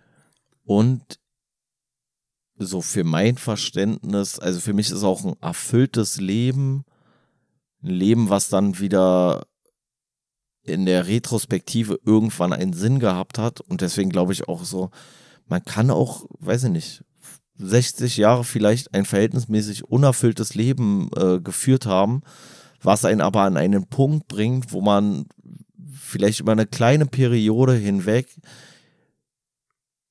irgendwas leistet oder jemandem helfen kann oder was auch immer, was dann im Gesamten dein Leben wieder erfüllend erscheinen lässt. Auch wenn du es selber gar nicht dann so wahrgenommen hast. Aber für mich ist es immer eine Sache, weiß ich nicht, ey, vielleicht, vielleicht sage ich jetzt irgendwie so, nee, irgendwie war mein Leben alles richtig kacke, aber mit 70 rette ich einem Kleinkind das Leben so.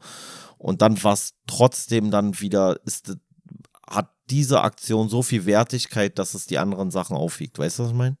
Ja, und woran ich da denken muss, um nochmal darauf zu verweisen, dass wir ein Literaturpodcast sind, ist an die Weihnachtsgeschichte von Charles Dickens und die Person des Ebenezer Scrooge.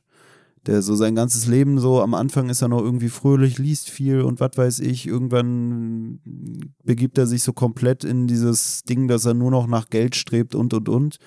Und dann begegnet er da irgendwie kurz vor Weihnachten da den, den Geistern, die ihn dran erinnern, so was vielleicht Und- die und wahre er- Erfüllung ist. Und da merkt man auch, er hat Angst vorm Tod, weil er feststellt, ey, eigentlich habe ich kein erfülltes Leben geführt. Und wie du es Genau. auch gerade meintest, am nächsten Tag, nach dieser verbrachten Nacht mit diesen Geistern, wacht er auf und ist ein anderer Mensch und äh, tut auf einmal was, äh, um, um vielleicht doch wieder Erfüllung im Leben zu finden oder doch erstmalig Erfüllung im Leben zu finden. und ist dann auch so jemand, der dann völlig äh, fröhlich und aufgeputscht ist, so wie man es dann in diesen Verfilmungen immer sieht, dass die Leute schon so das Gefühl haben, Alter, was ist denn mit dem los? Ist der jetzt völlig verrückt geworden, weil er äh, freudestrahlend durch die Straßen rennt und einfach Freude auf einmal am Leben empfindet und den anderen gegenüber irgendwelche guten Taten vollbringt. Ja. Wenn du nichts mehr hast, dann würde ich es auch für heute dabei belassen. Nicht mal einen Sinn im Leben habe ich. Ich mach, Dafür hast du ja jetzt das Buch. Naja, Das hat dir zumindest für ein paar Knaller. Stunden wieder Sinn gegeben. ja, klar. Ähm, also mit anderen Worten, das Buch hat bei dir nicht groß weiter was ausgelöst. Doch, und zwar ist das die letzte Podcast-Folge. Ach, weil du jetzt den Sinn des Lebens gefunden hast und Ja, deswegen den Podcast nicht mehr ich brauchst. werde auf die Bahamas ziehen. ja, mach mal. Ich weiß nicht mal, wo die Bahamas sind. Die sind ähm, bei den Bahamas. Am Ende Im, der Welt sind die. Im, Im Meer sind die. Das Café am Ende der Welt ist nämlich auf den Bahamas.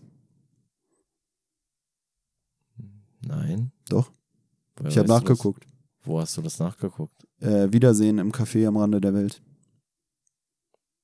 Das hast du schon gekauft, das Buch, oder was? Ja, Wirklich? ja. Ich, das Buch hat mich voll gecatcht, Alter. Mann, du bist so ein Lavafred, Ja. Alter. So, wir lassen So. so. Machen wir Feierabend. Ähm, ja. Machen wir Feierabend für heute. Äh, Wir wünschen euch einen erfüllten Sonntag, der jetzt ja mit dem Podcast, wenn ihr euch den komplett reingezogen habt, schon mal ein bisschen gefüllt ist auf jeden Fall. In diesem Sinne, schönes Restwochenende, ein erfülltes Leben, viel Spaß, bleibt stabil. Eure stabile Seitenlage. Auf Instagram erreichbar unter stabile-seitenlage-podcast.